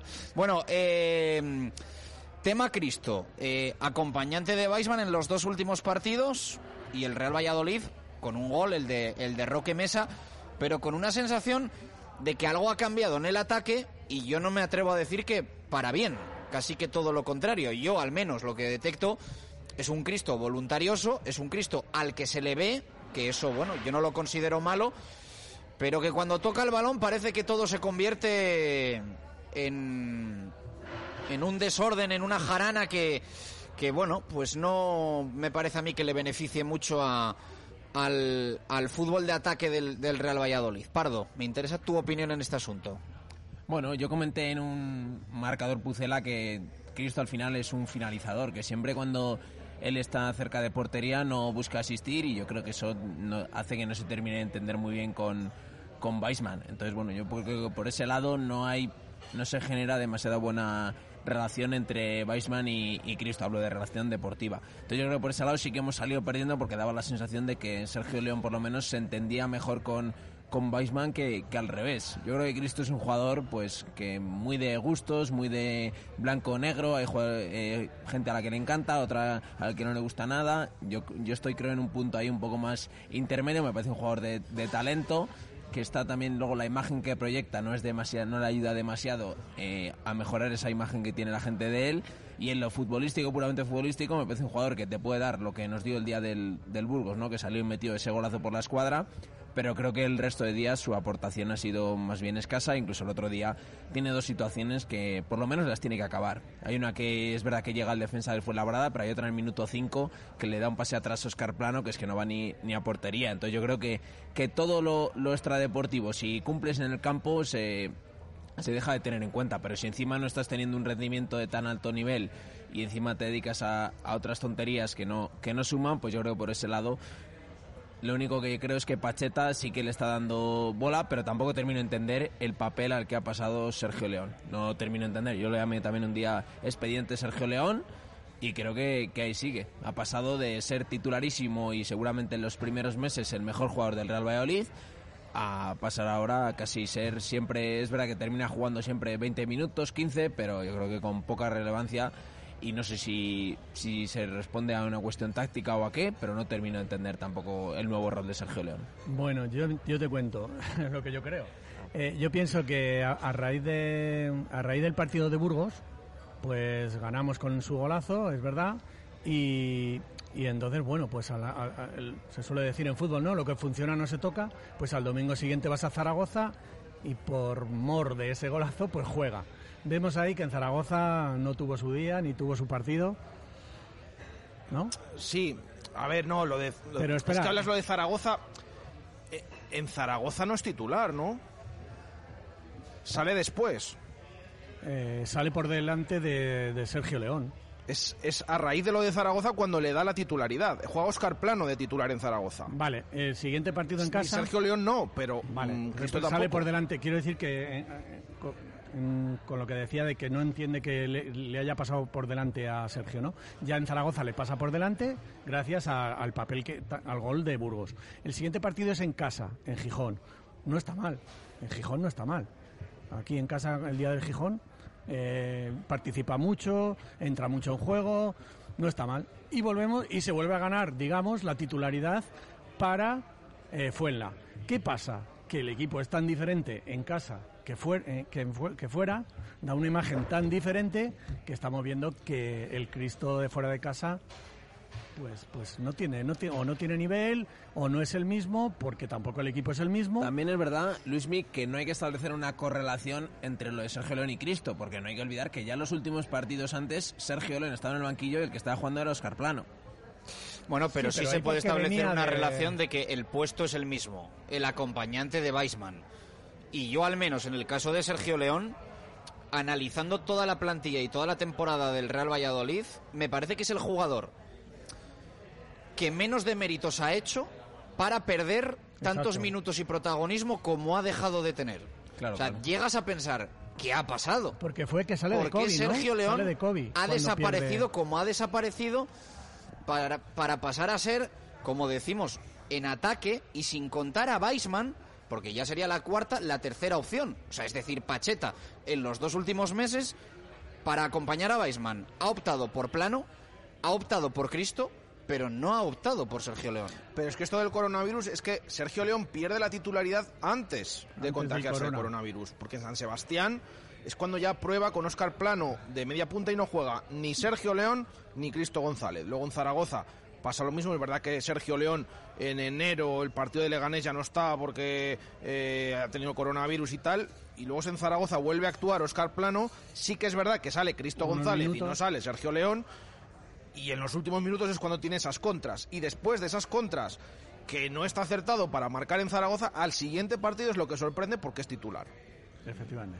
Pues yo creo que, hablando del de, eh, tema futbolístico exclusivamente de Cristo, eh, los dos últimos partidos en los que ha salido titular, ha recibido, lo que ha hecho antes de recibir el balón me parece muy bueno, porque creo que ha recibido en zonas que son peligrosas y que son difíciles de, jugar y de encontrar.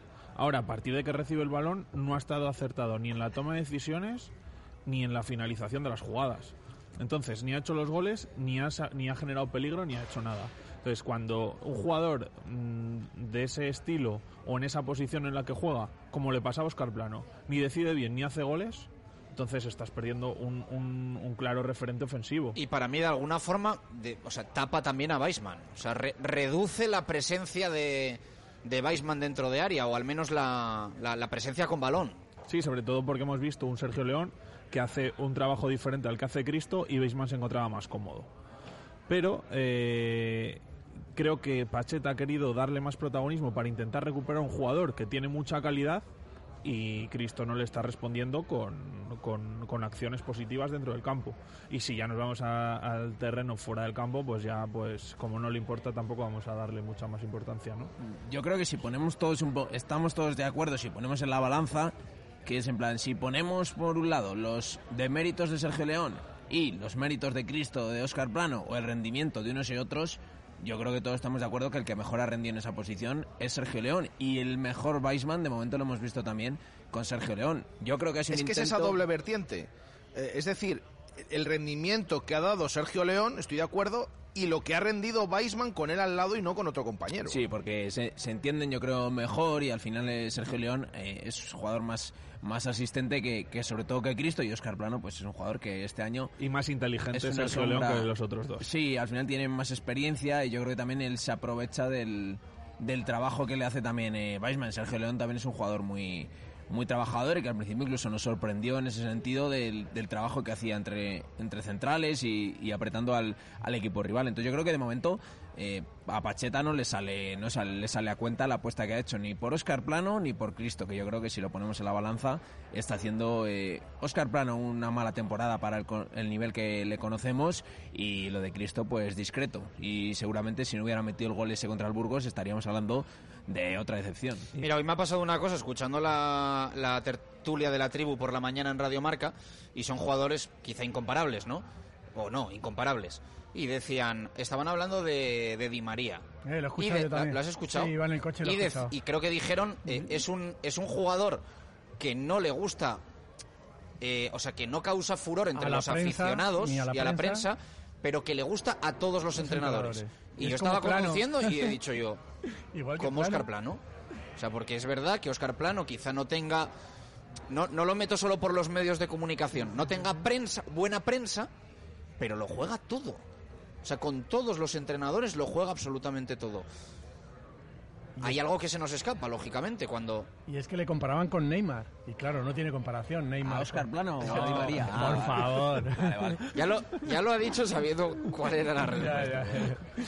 Pero es que no es que juegue todo, es que juega todo y en todas las posiciones y casi todos los minutos. O sea, no es que sea titular. Pero es que otras absolutamente todo en la gol, derecha, en la es que izquierda, este por el es centro. que A no ver, que es, es buen, que no que es marca. buen jugador. Sí, es que yo creo que eso no lo discute nadie. Yo lo que sí que pienso de Oscar Plano es que él mentalmente eh, pues, pues piensa que su ciclo en Valladolid eh, se ha acabado y es muy difícil que vuelva a dar el rendimiento que le hemos visto otras veces a Oscar Plano. Obviamente, si era un jugador que solo hubiéramos visto esta temporada, pensaríamos, pues claro, que está teniendo muchos minutos de gratis. Lo que pasa que Oscar Plano lleva también una trayectoria y sabemos el nivel que, De que todas puede dar. formas, Javi, eh, volvemos un poco a esa visión futbolista de como Olaza, vale, muy bien. Acabado mi ciclo en Valladolid. Acabas contrato la temporada que viene. Yo todavía que eso me lo diga, eh, por ejemplo, Masip, que acaba contrato en verano y que pueda estar pensando en otra cosa, no, lo, no me gustaría. Pero bueno, todavía diría, bueno, es que Masip ya está pensando en, en lo que tiene firmado para el año que viene, que no me consta que tenga nada.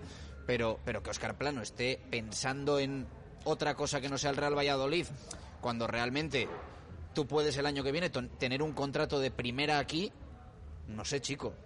Pues eso te demuestra que no es solo una cuestión económica y que una cosa es lo contractual y yo otra cosa pienso que es lo mental. Y pienso que aquí Oscar Plano no va a volver a rendir al nivel que hemos visto. Ojalá me equivoque, pero pienso que hay veces que los ciclos se acaban por algo y jugadores que en, ciertos contextos no rinden, el intento hasta el último momento, seguramente, bueno, no seguramente, lo contasteis aquí, salir en verano, no lo consiguió y al final de repente te ves en, segunda división y ves también que el nivel, no digo que esté siendo a propósito, pero que el nivel no está siendo al que tú pretendes llegar y claro, si das este nivel encima, pues todavía menos opciones de, te- de salir vas a tener el verano que viene, eso es obvio. Y que Oscar Plano, no olvidemos que él lo ha dicho en declaraciones públicas, que es un jugador al que no le gusta el fútbol, no le gusta ver fútbol fuera de, de cuando va a entrenar. O sea, que no es un apasionado de, de este deporte. Es un buen jugador, pero hasta ahí. Yo creo que entonces lo tenemos claro todo, ¿no? El sábado, la pareja arriba, Baseman, Es que no lo Sergio tenemos León. que tener claro Ya, nosotros. ya. es que- Me ha, me ha gustado Luis Y- porque y las parece que- bandas- venga, lo tenemos decidido, ¿no? Venga, Venga, pues a, que jueguen estos dos. jugar. Si Y- y en no- bandas, no. Plata y- Hacer y una Tony. reunión esta, un consejo, lo tenemos todos claro, venga. No, que por- para que veamos que, que- que estamos de acuerdo en bastantes cosas, aunque no. Ahora le pones un WhatsApp a. Pacheta. Oye, que hemos decidido que. Hombre, si yo sé que Nos Pacheta escucha, me hiciera escucha, caso, hubiera cambiado ya muchas cosas. Y aunque poco a poco las va cambiando. ¿eh? Es que yo no sé si me está haciendo caso, pero las está cambiando. Sobre todo en rueda de prensa. Pues os voy a hacer una pregunta, si me- Vamos. a ver si nos escucha Pacheta. Eh, ¿Veis que entre Monchu con Aguado y Roque Mesa y no juegue Cristo? Que juguemos con tres medios centros, Sí, dices, el próximo sí. día. No. Yo creo que yo creo que es algo que cuando fichan a Monchu no descartan según avance la temporada, pero me parece precipitado. Ya escuchaste la respuesta de Pacheta el otro día. Mister, ¿vas a cambiar de, de sistema? No. Ya, Dijo así, Creo que ya es está. una cosa que puede probar. Jo- eh, Joaquín, eres medio centro, Jesús, ¿qué ¿no? te he dicho de las declaraciones de rueda de prensa? Joder, pero si te dice un entrenador claramente N-O, no. Es Y que seri- puede, puede y sería decir, la primera vez que te mienten en el careto. Vale, pero joder, una, una palabra no. ¿Cuántas veces puede te dicho decir, que bueno, Joaquín ya no veremos, lo mismo. Pues Pacheta te seguramente dice lo que no. quiere tú que sepas y ya está. Pero es no que dice, más. no, dijo, claramente no. Pues efectivamente descartamos el cambio Igual de sistema el otro día. Te recuerdo, te, te recuerdo que el viernes antes de cerrarse el mercado Sí. de fichajes preguntamos si iba a venir Sí, sí. Ibi Sánchez, nos dijeron no Ya, y el lunes pero- estaba aquí. pero eso No es era. No, yo creo, yo creo que, que si cambia se va a escudar en. Bueno, eso fue esa semana. Eh, Que no se tiene que escudar, no te tiene que dar explicaciones da a ti, igual. le da igual. Lo, lo que pienso yo, lo mismo, él dice, bueno, se dije que no y no Y estoy atado de de pies y siguiente, manos. sí, Ya, claro. ya, ya. Yo creo que como algo hay que está claro que algo hay que cambiar fuera de casa. Es- Estamos en una dinámica mala. No, no creo que nadie esté contento con empate. Bueno, no sé. El día del Zaragoza había mucha gente contenta con el empate, pero después de de Fuenla, por fin, eh, ya no hay tanta gente contenta con el empate. En las redes y el sentir general y sobre todo de los 300 que acudieron Y fíjate salieron que muy decepcionados. Uno es antepenúltimo y el otro es quinto por la cola. Lo que pasa Exactamente. que Zaragoza pues es una plaza como es Zaragoza. Y que acabaste los últimos 10 minutos con 10 y... Bueno, entonces, que era el primero, como no es el algo- primer empate, ya no es el segundo consecutivo. Como algo hay que cambiar, pues no, a lo mejor yo no descarto que Yo lo, sea yo lo una de planteé aquí antes de que llegase Monchu, esa opción. O sea que Una de las posibilidades de para fuera de casa. En casa no lo veo. De hecho, es que el otro día ya contamos que en el entrenamiento probó con tres medios centros, pero era para empezar a probar con Joaquín. Claro, junto es a que, Roque y es que Aguado. el problema que tienes con Aguado, Roque y, y Monchu es que ninguno se adapta eh, exacto a ese rol de medio centro posicional. Entonces yo creo que hay casi el que más cuadraría efectivamente sería Joaquín, pero ya te implica cambiar, o sea, poner a Joaquín por detrás de alguno de esos dos. Y creo que de inicio no, no se lo va a plantear Pacheta cambiar el, el sistema. Creo que la duda es si entrará Cristo o Sergio León o, o Oscar Plano por detrás de, de Weisman. Pero creo O sea que, para este partido o no sea se que lo va a cambiar. como yo que no ha mentido en sala de prensa. Que no ha mentido. Digo, diciendo que no.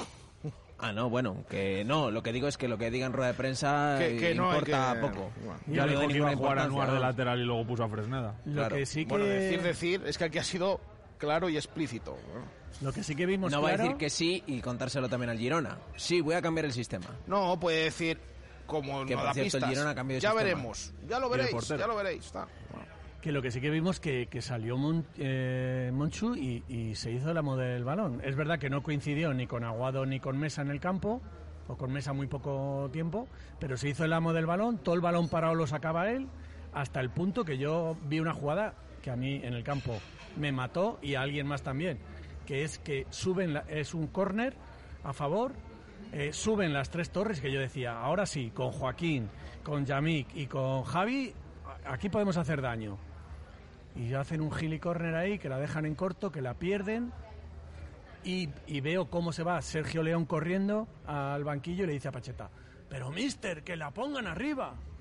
Entonces, no sé, eh, me, me- me pareció que, que se ha hecho, que, se- que, que él viene para, para hacerse la model. Yo el otro día del balón parado eh, no me gustó nada. Una, una falta que tuvimos, no córner, eh, muy cerquita, que se la que la acabó Morcillo, pero se la pasaron en corto. También. Que yo, vamos, yo me parece que era clara para que Morcillo lanzase directamente balón parado la, También. la falta. Pero es que Monchu se hizo el amo del y, balón. y en la ocasión más clara que es de Sergio León viene por un balón parado que saca Monchu casi Sí, desde el medio del que campo. Piden, piden, pero tampoco es una ocasión. O sea, yo no creo que.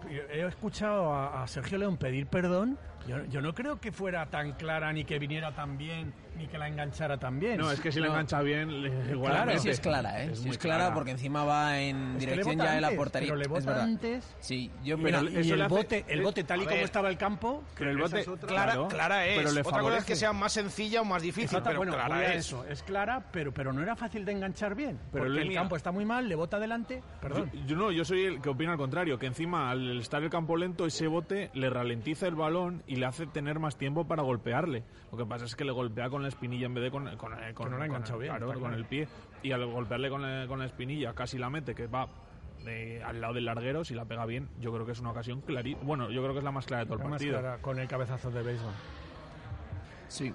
Sí, sí, sí. Y lo que te digo, también tiene una Cristo en el minuto 5 clarísima dentro del área que, Entonces- que finaliza arriba. Una maldad. Si Monchu se hace el dueño del balón, en el próximo penalti a favor, No, pues entrarán en la pelea ya. Se hace dueño del balón, pero no todo el rato. Entonces ahí. Se hace el dueño del balón Mientras parado. no se lo lleve como el que era el dueño del balón en el colegio. Se hace dueño del balón parado. No, hombre, yo creo que además... Hay que Ha arreglarlo, dicho ¿no? Roque Lo que- del penalti hay que Ha arreglarlo. dicho Roque que no sabe, lo ha zanjado, pero ha dejado ahí abierto que ya veremos el próximo penalti. O sea, que no se baja de. No sé, ¿eh? no sé lo que habrán hablado, pero. pero El primero que la coja.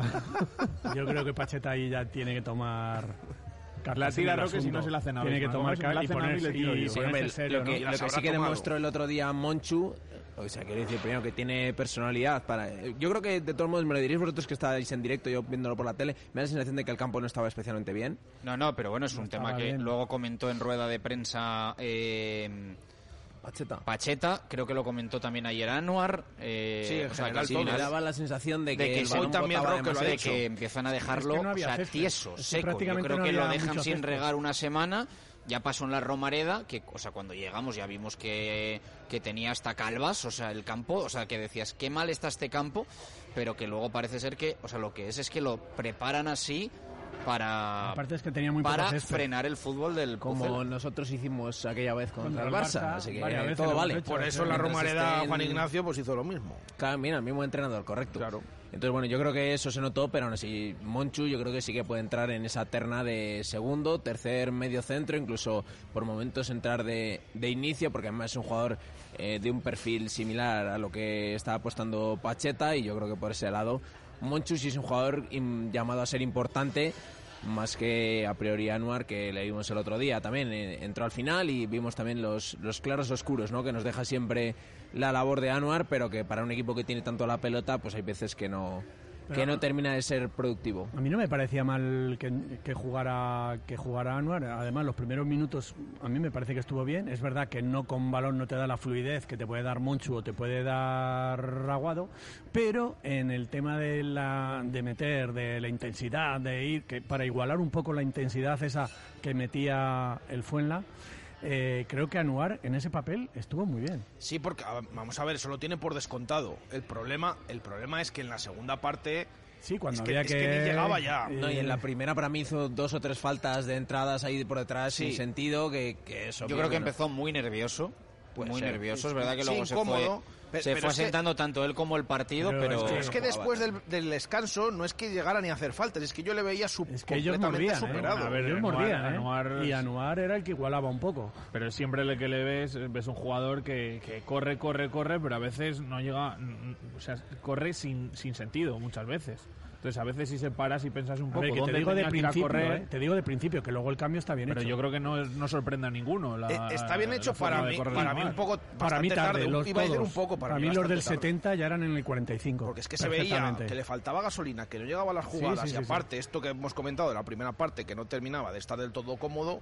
También es verdad que Monchu llevaba mucho sin jugar y Sí. al final, el día que le das la titularidad a Anuar, pues tampoco me imagino que quería señalarlo, pero también lo que obligó, mi sensación, lo que obligó la presencia también de, de Anuar, que al final es un jugador más plano con balón, es que Javi Sánchez y el Yamik tuvieran que asumir más responsabilidades todavía con balón y que además tampoco estaban acertados y por eso yo creo que también se notó el, el tema del estado del césped porque ahí perdimos dos o tres, cuatro balones que en condiciones normales y en, como los partidos de casa salimos limpios eh, 8 de cada 9, pero al final ahí se nota también las, las carencias que tiene el equipo cuando está Anuar en el campo, obviamente.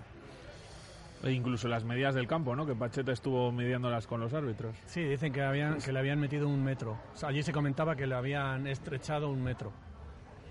Lo que no sé si solo para No sé este si será- partido o ha sido desde la llegada de, de Pellicer. Pellicer, ¿eh? Pero- Los árbitros miraron así un poco por encima Claro, pero y yo creo, que le, yo creo que le dijeron a Pacheta, mira, el partido se va a jugar, no, no, no, no se van a poner... Estaba el árbitro como para- había una línea un poco inclinada. Allí se jugó como si no pasara nada. O sea que yo no sé hasta qué punto fue de puntilloso Pacheta, pero allí nadie dijo, sí, fueron a verlo y lo que dice Chus. Vale, venga, a jugar, ya está.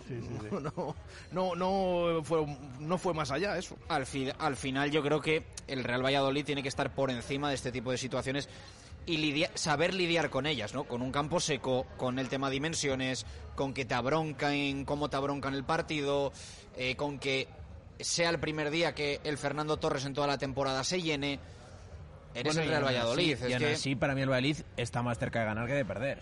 O sea, creo que si esto fuera como el boxeo, que haya los puntos, creo que el Valladolid eh, le dio más golpes al Fuenlabrada que el Fuenlabrada al Bueno, Valladolid. te- te- es verdad que durante todo el partido el Valladolid mereció ganar, pero es verdad que en los últimos minutos nos metieron ahí. Con, O sea, a mí, a mí me parece que ellos, con- ellos necesitaban ganar eh, y no yo no vi tampoco una versión del Fuenlabrada de un equipo cagón metido atrás, No, no, autobús, bueno. A mí me gustó más el Fuenla que el Zaragoza, por ejemplo.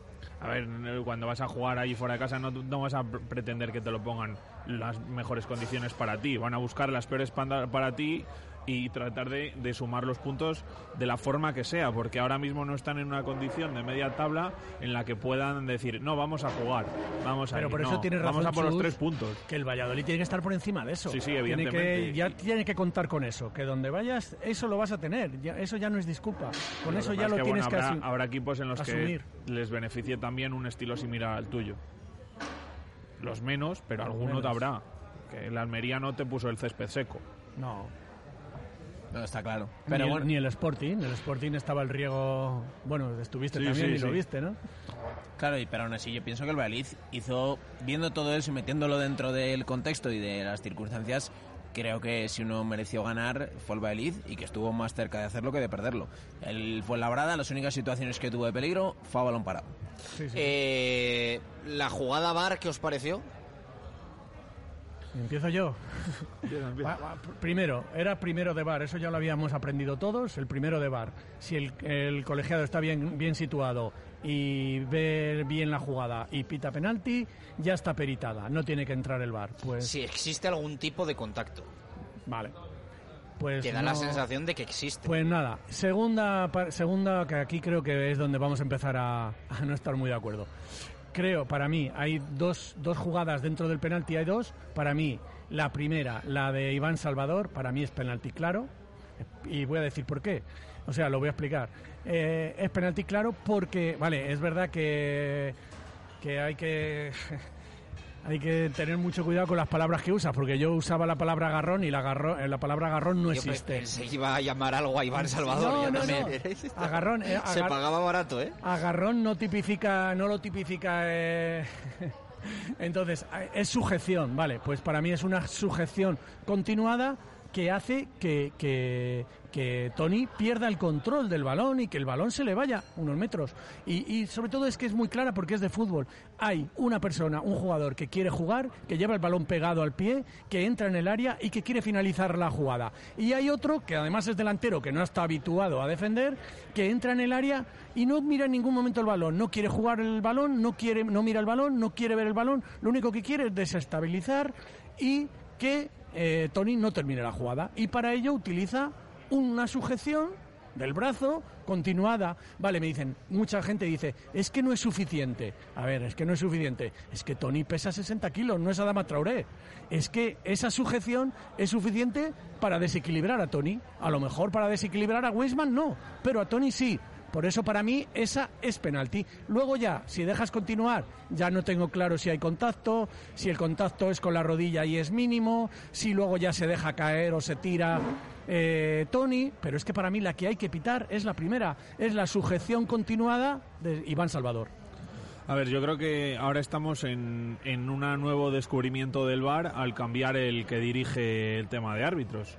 Porque el año pasado, bueno, los años anteriores, hemos ido viendo que pasaban jugadas al Valladolid, aunque nos creamos un poco el ombligo del mundo, pasaban cosas al Valladolid que luego a, lo- a los dos meses se cambiaba el criterio o al mes se cambiaba el criterio y ahora estamos en el mismo proceso.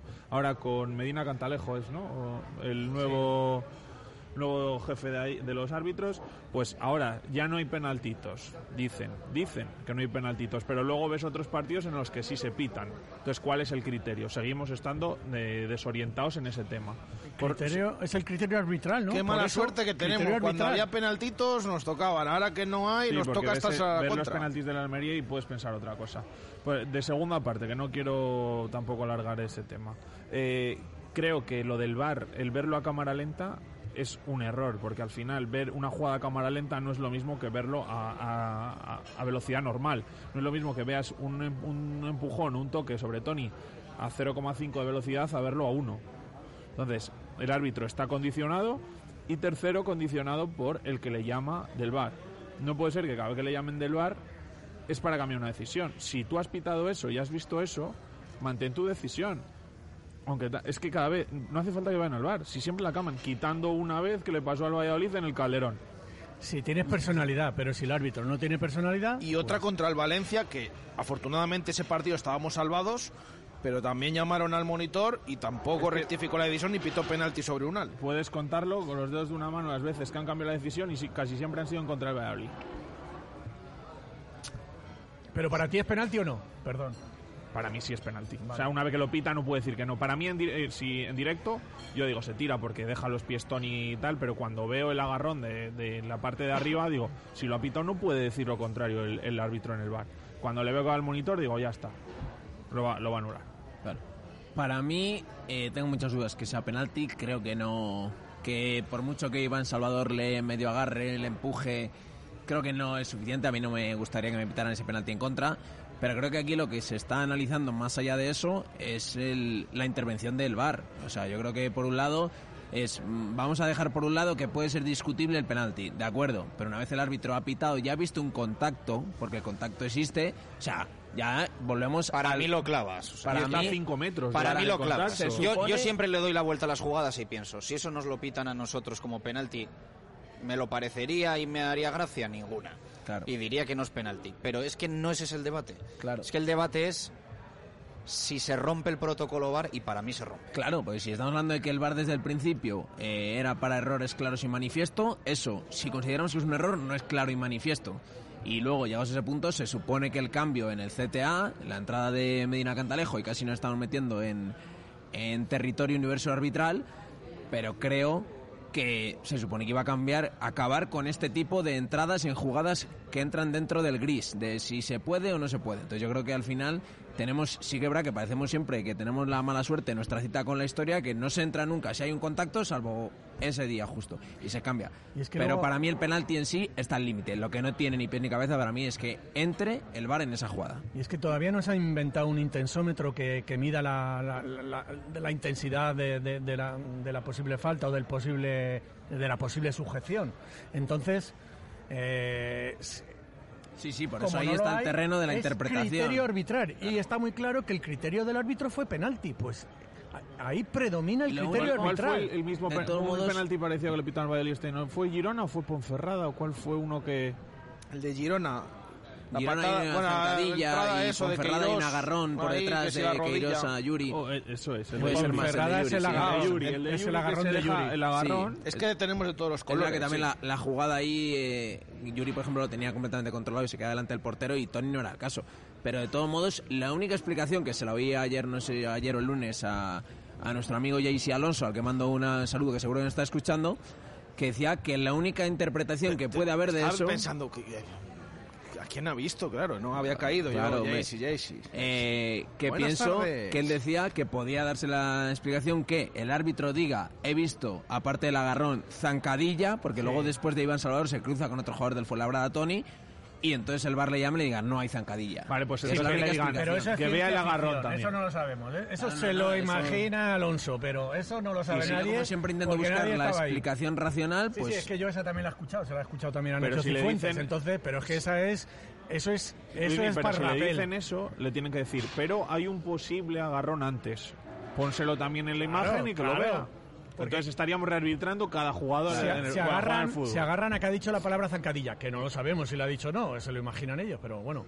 Y luego y fútbol, hay, ¿no? Como dice y no hay zancadilla, ¿vale? Pero hay una sujeción, tampoco hay agarrón, porque agarrón no existe. Bueno, vale. Hay una sujeción muy clara. De todos modos, viendo la que liamos después de, de que nos pitaran el penalti, no sé si nos hizo un favor eh, el del bar, porque claro, si le llega encima a fallar Roque, el que tenía la pelota, pues ya no te quiero ni contar la que, la que se hubiera montado.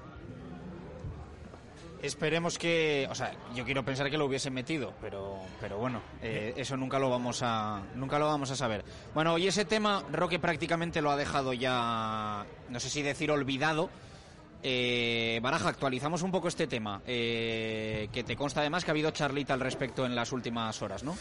Sí, eh, ayer eh, contábamos que tardaron en salir bastante del vestuario y sí que hubo algo que no es normal, que es, por ejemplo, cuando tardan en salir del gimnasio, Pacheta está en el terreno de juego. Ayer no estaba Pacheta, salió con los jugadores y casi una hora después. Eh, y esto se ha tratado. De hecho, hoy a Roque, en las declaraciones, se le escapa un poco eh, que mm, va a tener que pagar una, multa. Luego le hemos repreguntado y ha dicho, bueno, esto queda en el vestuario y no quería comentar nada más.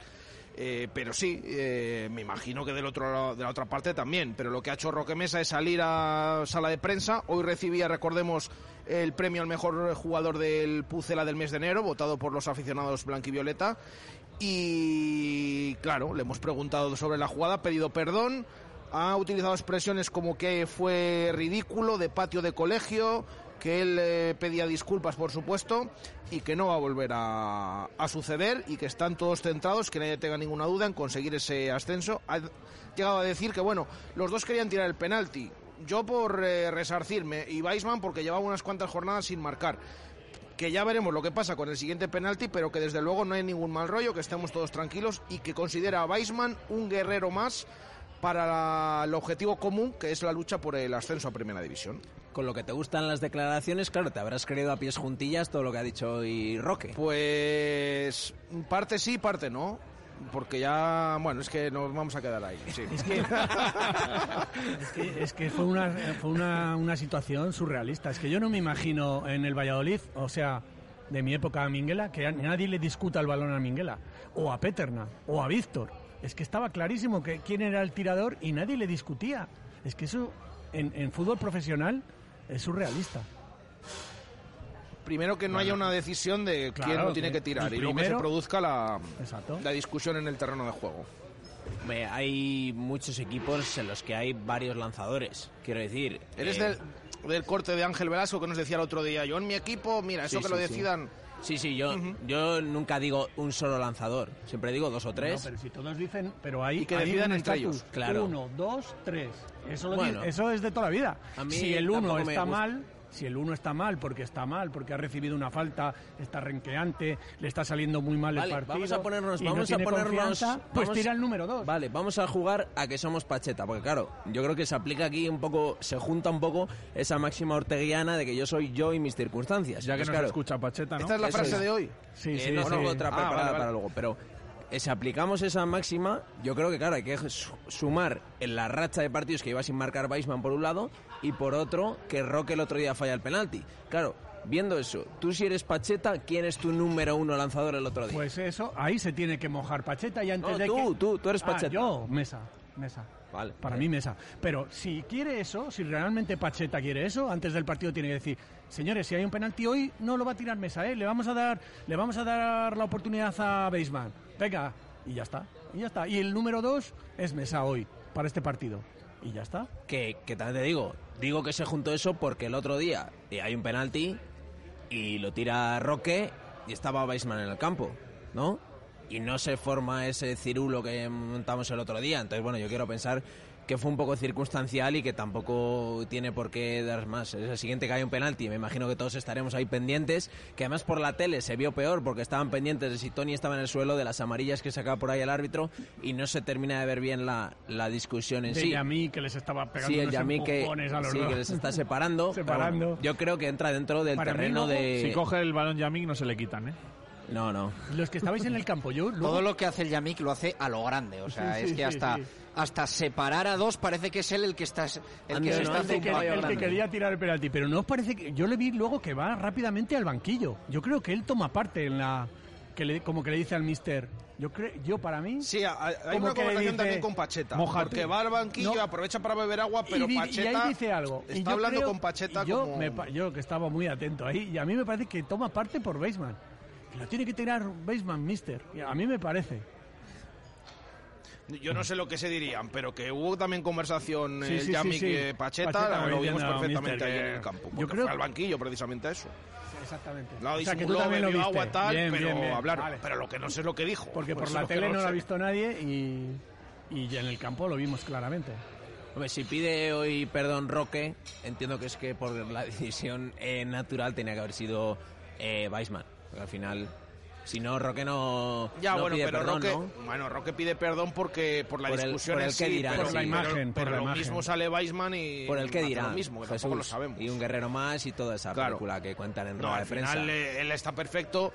pidiendo, primero pidiendo perdón, pero luego también las palabras que dicen en rueda de prensa, pues está claro que sabe perfectamente lo que tiene que decir. Si es que tú lo has dicho, si el otro día él coge el balón, eh, Roque, y nadie le pelea, el tirarlo, nadie, es porque él es el tirador oficial, ¿no? Sí, o porque en ese momento es que si hay varios tiradores, pues igual... ¿Tú crees que Bateman no quería tirarlo también el otro día? Sí, pero todavía no había Sí, fallado Roque claro, el otro día. no había fallado. No, no, pero vamos a ver, pero que en todos los penaltis que ha tirado el Real Valladolid, yo he visto a Weisman intentar tirarlos. Lo que pasa que no lo del otro día. Bueno, a todos, a los tres penaltis En que lo han los pitado. tres. Yo lo vi en marcha malo, contra el Sporting también vi... ¿Contra el Mm. Sporting? Sí, sí. A mí ahí se me escapó, mira. Bueno, pues yo lo vi. Sí, bien, Eh, bien, bien. ¿Cómo me pone en duda, eh? No, no, no, que no te pongo en duda, que, que No, bueno. al revés, que digo que, joder, que yo me suelo fijar y... Lo que pasa es que ahí asumió. Sí, sí, ahí asumió. Y en marcha malo también asumió. Pero yo creo que el otro día ya dijo, oye, macho, que ya van tres, que el otro día vienes de fallar. A ver si te crees que lo vas a tirar tú absolutamente todos de aquí a final de temporada. Pues Pacheta tiene que que creo que era la idea de Roque, pero, Claro. pero en fin, vamos a escuchar hoy a Roque Mesa recogiendo ese trofeo Estrella Galicia Mejor Jugador de Enero. Primero que nada, decir públicamente, por pedir perdón por la imagen que dimos, tanto Sean como yo. Creo que, que, que, bueno, que fue de, de patio de, de colegio, ¿no? De, de niños chicos. La verdad que, que se juntaron eh, muchas cosas, entre ellas que él quiere marcar. Lleva, ¿cuánto lleva? Cinco o seis jornadas sin meter, eh, vive del gol. Eh, entiendo que quería marcar, ya contra el Sport aquí también eh, quería marcar, no se dio y bueno, entiendo la situación de él, yo también quería marcar y bueno, se dio una situación ahí que es bastante embarazosa y bastante ridícula también. La verdad que llevo un par de días dándole vueltas y, y, la verdad que, que, que, que asumo mi responsabilidad total, me equivoqué totalmente, pido perdón públicamente. Luego hay gente que intenta manipular e intenta pues decir cosas que no son, pensar que tengo algún tipo de mal con él o con algún compañero y tal. Para nada. Para mí es un guerrero más que me va a ayudar a intentar conseguir el objetivo. Y como en todas las familias, siempre hay problemas, hay choques. Eh, Yo cuando tengo problemas con mi mujer, bueno, no vengo a contarlos, pero los tengo. Y, cuando tengo problemas con mis hermanos igual, eh, como todas las familias, pero ya te digo, todo se queda ahí, asumo mi parte de culpa, eh, pagaré lo que tenga que pagar, que ya el equipo lo sabe, y, y poco más, no hay que darle más vueltas. El- la semana que viene eh, estaré yo al lado de, de él, él al lado mío y al lado de todos y lucharemos por el mismo objetivo, que ganar. Simplemente eso. Bueno, ya veremos ya. Ya veremos quién, quién lo tira. Bueno, no, no, tampoco te creas que haya ansiedad. Yo creo que al final eh, los delanteros viven del gol, todos lo sabemos. Y, si meten, pues la confianza en ellos es diferente. No lo mismo que meta yo, ¿no? Por ejemplo, a mí no me hace falta meter un gol para, para sentirme que he hecho un buen partido, por ejemplo. No siento esa necesidad. Los delanteros sí, viven de eso y, son más todavía. Porque es un jugador que, que, que te marca la diferencia en ese sentido. Y bueno, eh, entiendo que quiera marcar gol, que lo quiera hacer. Quizás tirando el penalti eh, se abre otra vez la veda esa de volver a tener confianza. Y bueno, yo en ese sentido, en ese momento, pues no me di cuenta y, y bueno, nos equivocamos y, ya te digo, pido perdón públicamente y, y ya no volverá a pasar en ese sentido. Al final, cuando uno falla un penalti, pues intenta resarcirse, intenta pues volver a tirarlo para, para, no, para no quedarte con ese mal sabor de boca, ¿no? Yo creo que lo preocupante sería que no quisiera la pelota, ¿no? Todos me ven, quiero la pelota en todo momento, no me quema. Si fallo lo vuelvo a intentar, o sea que eh, todos me conocen, creo que tengo esa personalidad para, para, para tirar a- para adelante y, y bueno, se juntaron varios factores, al final chocamos, pero ya te digo, todo se queda ahí, está solucionado y no hay ningún tipo de problema o algún tipo de tal, de, no, es que ahora el vestuario se va a desestabilizar. Las palabras de Roque Mesa, que bueno, también quería apagar cualquier nerviosismo que hubiese ante una posible desestabilización ¿no? dentro del, del vestuario por lo que ha ocurrido. Sí, con esas palabras que hemos, que hemos escuchado, que no hay ningún mal rollo, que todos tienen el mismo objetivo y que no se preocupe nadie, que todos quieren subir. Bueno, pues esperemos que, que sea así y Pero que se multita, termine. ¿eh? sí, Multita, sí, multita. sí. Sí, es, es que yo, yo insisto que yo creo que se le ha escapado, ¿eh? Porque ha dicho, bueno, ya, ten- ya pagaré lo que sea. Y cuando le hemos dicho, un momento, has dicho pagarán, han puesto multa, castigo. Mm, Eso se queda en el Yo vestuario. creo que una comida buena para toda la plantilla, como hacíamos en mi época, Es Buen mejor. aquí en la Y fundición. como ha sucedido con otros contratiempos que ha habido este año. La verdad que nosotros íbamos a un sitio que les doliese el que les doliese el bolsillo. Aquí se come de escándalo, lo que pasa que calidad-precio, esto está muy bien. Y ellos tienen que soltarse el bolsillo. Y si no, que lo donen a una causa ONG. benéfica, ya está. Di que sí, di que sí. Claro. Esa me parece una, una buena opción. Eh, partido del sábado, el rival como tal. Bueno, un buen equipo, buena plantilla. Dicen los números que de las barata, de las más baratas de segunda, eso no se lo cree nadie, eh, no se lo creen ni ellos, como se suele decir, pero buen equipo, Javi, eh, que ha ido además de, de menos a más en, en la presente temporada hasta asomar la cabeza arriba después de empezar, si no me equivoco, en zona de descenso, ¿no? Sí, tuvieron ahí paciencia con, con Mitchell porque hubo unos momentos eh, bastante malos, pero como siempre ahí apareció el Bayern de Valladolid para dejarles allí la, la aspirina puesta para que recuperaran el vuelo el Girona y desde entonces lleva una eh, trayectoria bastante ascendente. Es verdad que viene de perder también la semana anterior en, en Amorebieta, pero nosotros sabemos bien lo que es ir a jugar a ese campo y ahora viene pues un equipo muy en racha. Nosotros también somos otro de los equipos más en racha de la, de la competición. No empezamos tan mal como ellos, pero sí que ha habido una similitud en, en las trayectorias. Yo creo por ese lado, el Girona últimamente ha cambiado el, el sistema también, una línea de 5 que por cierto este año al, al Mister no se le ha terminado de dar demasiado bien las líneas de 5 y por lado yo creo también un equipo con, con talento y que junta también, eh, aparte de eso, un gran goleador como nosotros, en este caso Stuani, con jóvenes y, veteranos. Es un equipo que creo que va a terminar estando en playoff porque tiene una buena mezcla, lo que digo, de, de jóvenes y de veteranos, de gente ya con curtida en mil batallas, con, con gente de cierto nivel, pero aún pero aún joven, pero obviamente no está entre las plantillas ni las más baratas ni de las peores, es más, está cerca de, no de la mejor obviamente, porque además le falta un poco de, fondo de armario yo creo, que depende mucho de tres, cuatro jugadores, pero jugadores también con, un talento que en, que en una acción como son Samu Saiz, como son Stuani, te pueden ganar perfectamente el partido. Bastante de acuerdo. Eh, además es el máximo goleador de la categoría con 15 goles. Eh, además, en cuanto a lo del presupuesto, yo creo que Stuani gana más de lo que gane el, el que más gana en el Valladolid. Igual me estoy metiendo en un Que no, que le en otro en pantano, pero yo creo que. Stuani, la ficha de Stuani es bastante de primera división. Y pero hay una cosa muy curiosa, que eh, ahora mismo le tenemos a 7 puntos. Es que otra vez es la aspirina. Es que si le ganas, le dejas a 10 puntos nuestro y quedan 15 partidos. Es una buena, muy buena ventaja. Ahora, si no le ganas, le vuelves a meter como en el partido de la primera vuelta. Entonces, es que va a depender de nosotros. Está en nuestra mano dejarlo, dejarlo un poco bastante atrás y Que sí, que sí, que te juegas muchas cosas en estas jornadas. Es decir, depende de lo que tú hagas. O sea, el Eibar está ahora con más eh, cuatro, ¿no? Cuatro. Pero tú imagínate, de más siete a más uno puedes acabar la jornada. Dos escenarios. Efectivamente. Más siete o más uno. ¿eh? Sí, lo positivo también, eh, de momento este año los equipos que han venido a Zorrilla a intentar disputarnos el tener la pelota, equipos un poco más atrevidos, se nos ha dado bastante bien porque ganamos al, al Sporting, al Mirandés también lo, sacamos del mapa, al Cartagena, yo creo que al final son equipos que aquí no, no han sido rival para nosotros y en cambio se nos han puesto igual más, más complicados rivales como el, el Málaga o el Burgos que se te cierran, que son equipos sólidos y que te cuesta mucho más generar ocasiones. Sí, a ver, al final el Girona eh, pues es el típico equipo que, que, en, que en playoff va a ser el, el que no te vas a querer encontrar, no el Valladolid, cualquier equipo, porque, porque al tener un goleador como Stuani eh, cambia totalmente la perfección del partido. Eh, al ser un equipo que ha cambiado, viene también de cambio de portero, que después de la que había liado Ortola ha vuelto a poner a Juan Carlos, si no estoy confundido, y, que viene en, en buena confianza, quitando el último partido que tuvo en Amorebieta. Entonces yo creo que también lo positivo del Valladolid es que recupera a sus dos medios centros titulares como Aguado Roque. Eh, Gonzalo Plata le tenemos aquí toda la semana y, y vas a poder presentar el 11 tipo de garantías en el que más confíe Pacheta sin, sin problemas de lesiones o COVID a día de hoy. Toquemos madera. Viene de ganar 3-0 a la Ponferradina, que no es fácil meterle 3 a la Ponferradina. Este año lo estamos viendo. Bueno, la Ponferradina está ahora metido en un pequeño bajoncillo, yo creo, de, de juego más que de, y de resultados.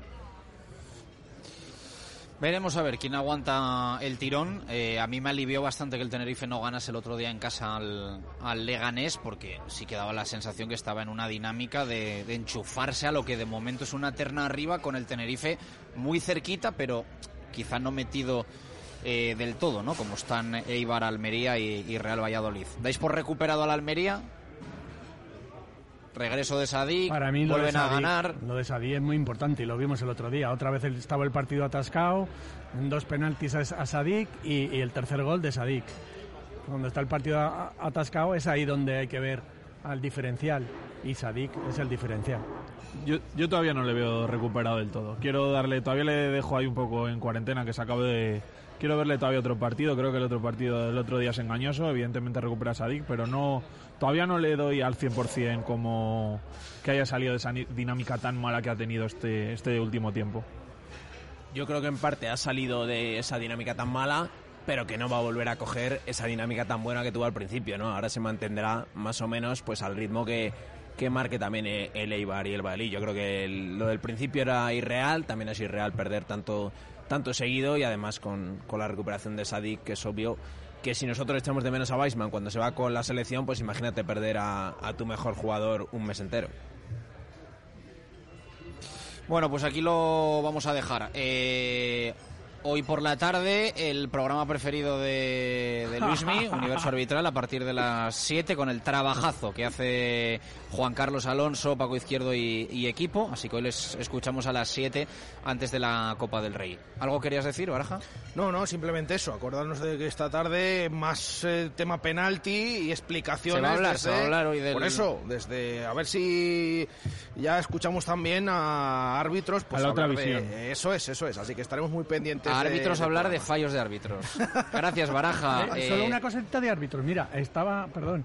Bueno, No, si no, tú lo- di, si tú no me lías perdona. ninguna, No, sí. te iba a decir que estaba Julián Santiago. Sí. Rodríguez Julián Santiago. De, de- de árbitro federativo. Nada más, nada más. Vale, No gracias. liar eh, gracias, Luismi. Muchas gracias. Gracias, Balbu. A vosotros. Y gracias a Javi Pardo. Gracias. Volvemos No mañana a una y 5. Un placer siempre desde la. ¿No hay frase o no? Sí, sí, Ah, sí, sí, la buscando. tenía, la tenía Venga, preparada. rápido.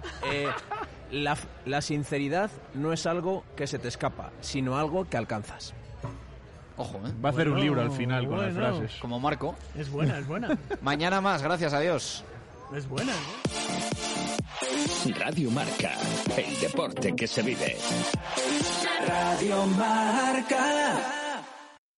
Fernández Ochoa, que falleció el 6 de noviembre de 2006 a los 56 años, se convertía en el único español que ha logrado hasta la fecha una medalla de oro en unos Juegos Olímpicos de invierno, concretamente en los Juegos Olímpicos de Sapporo en 1972 en el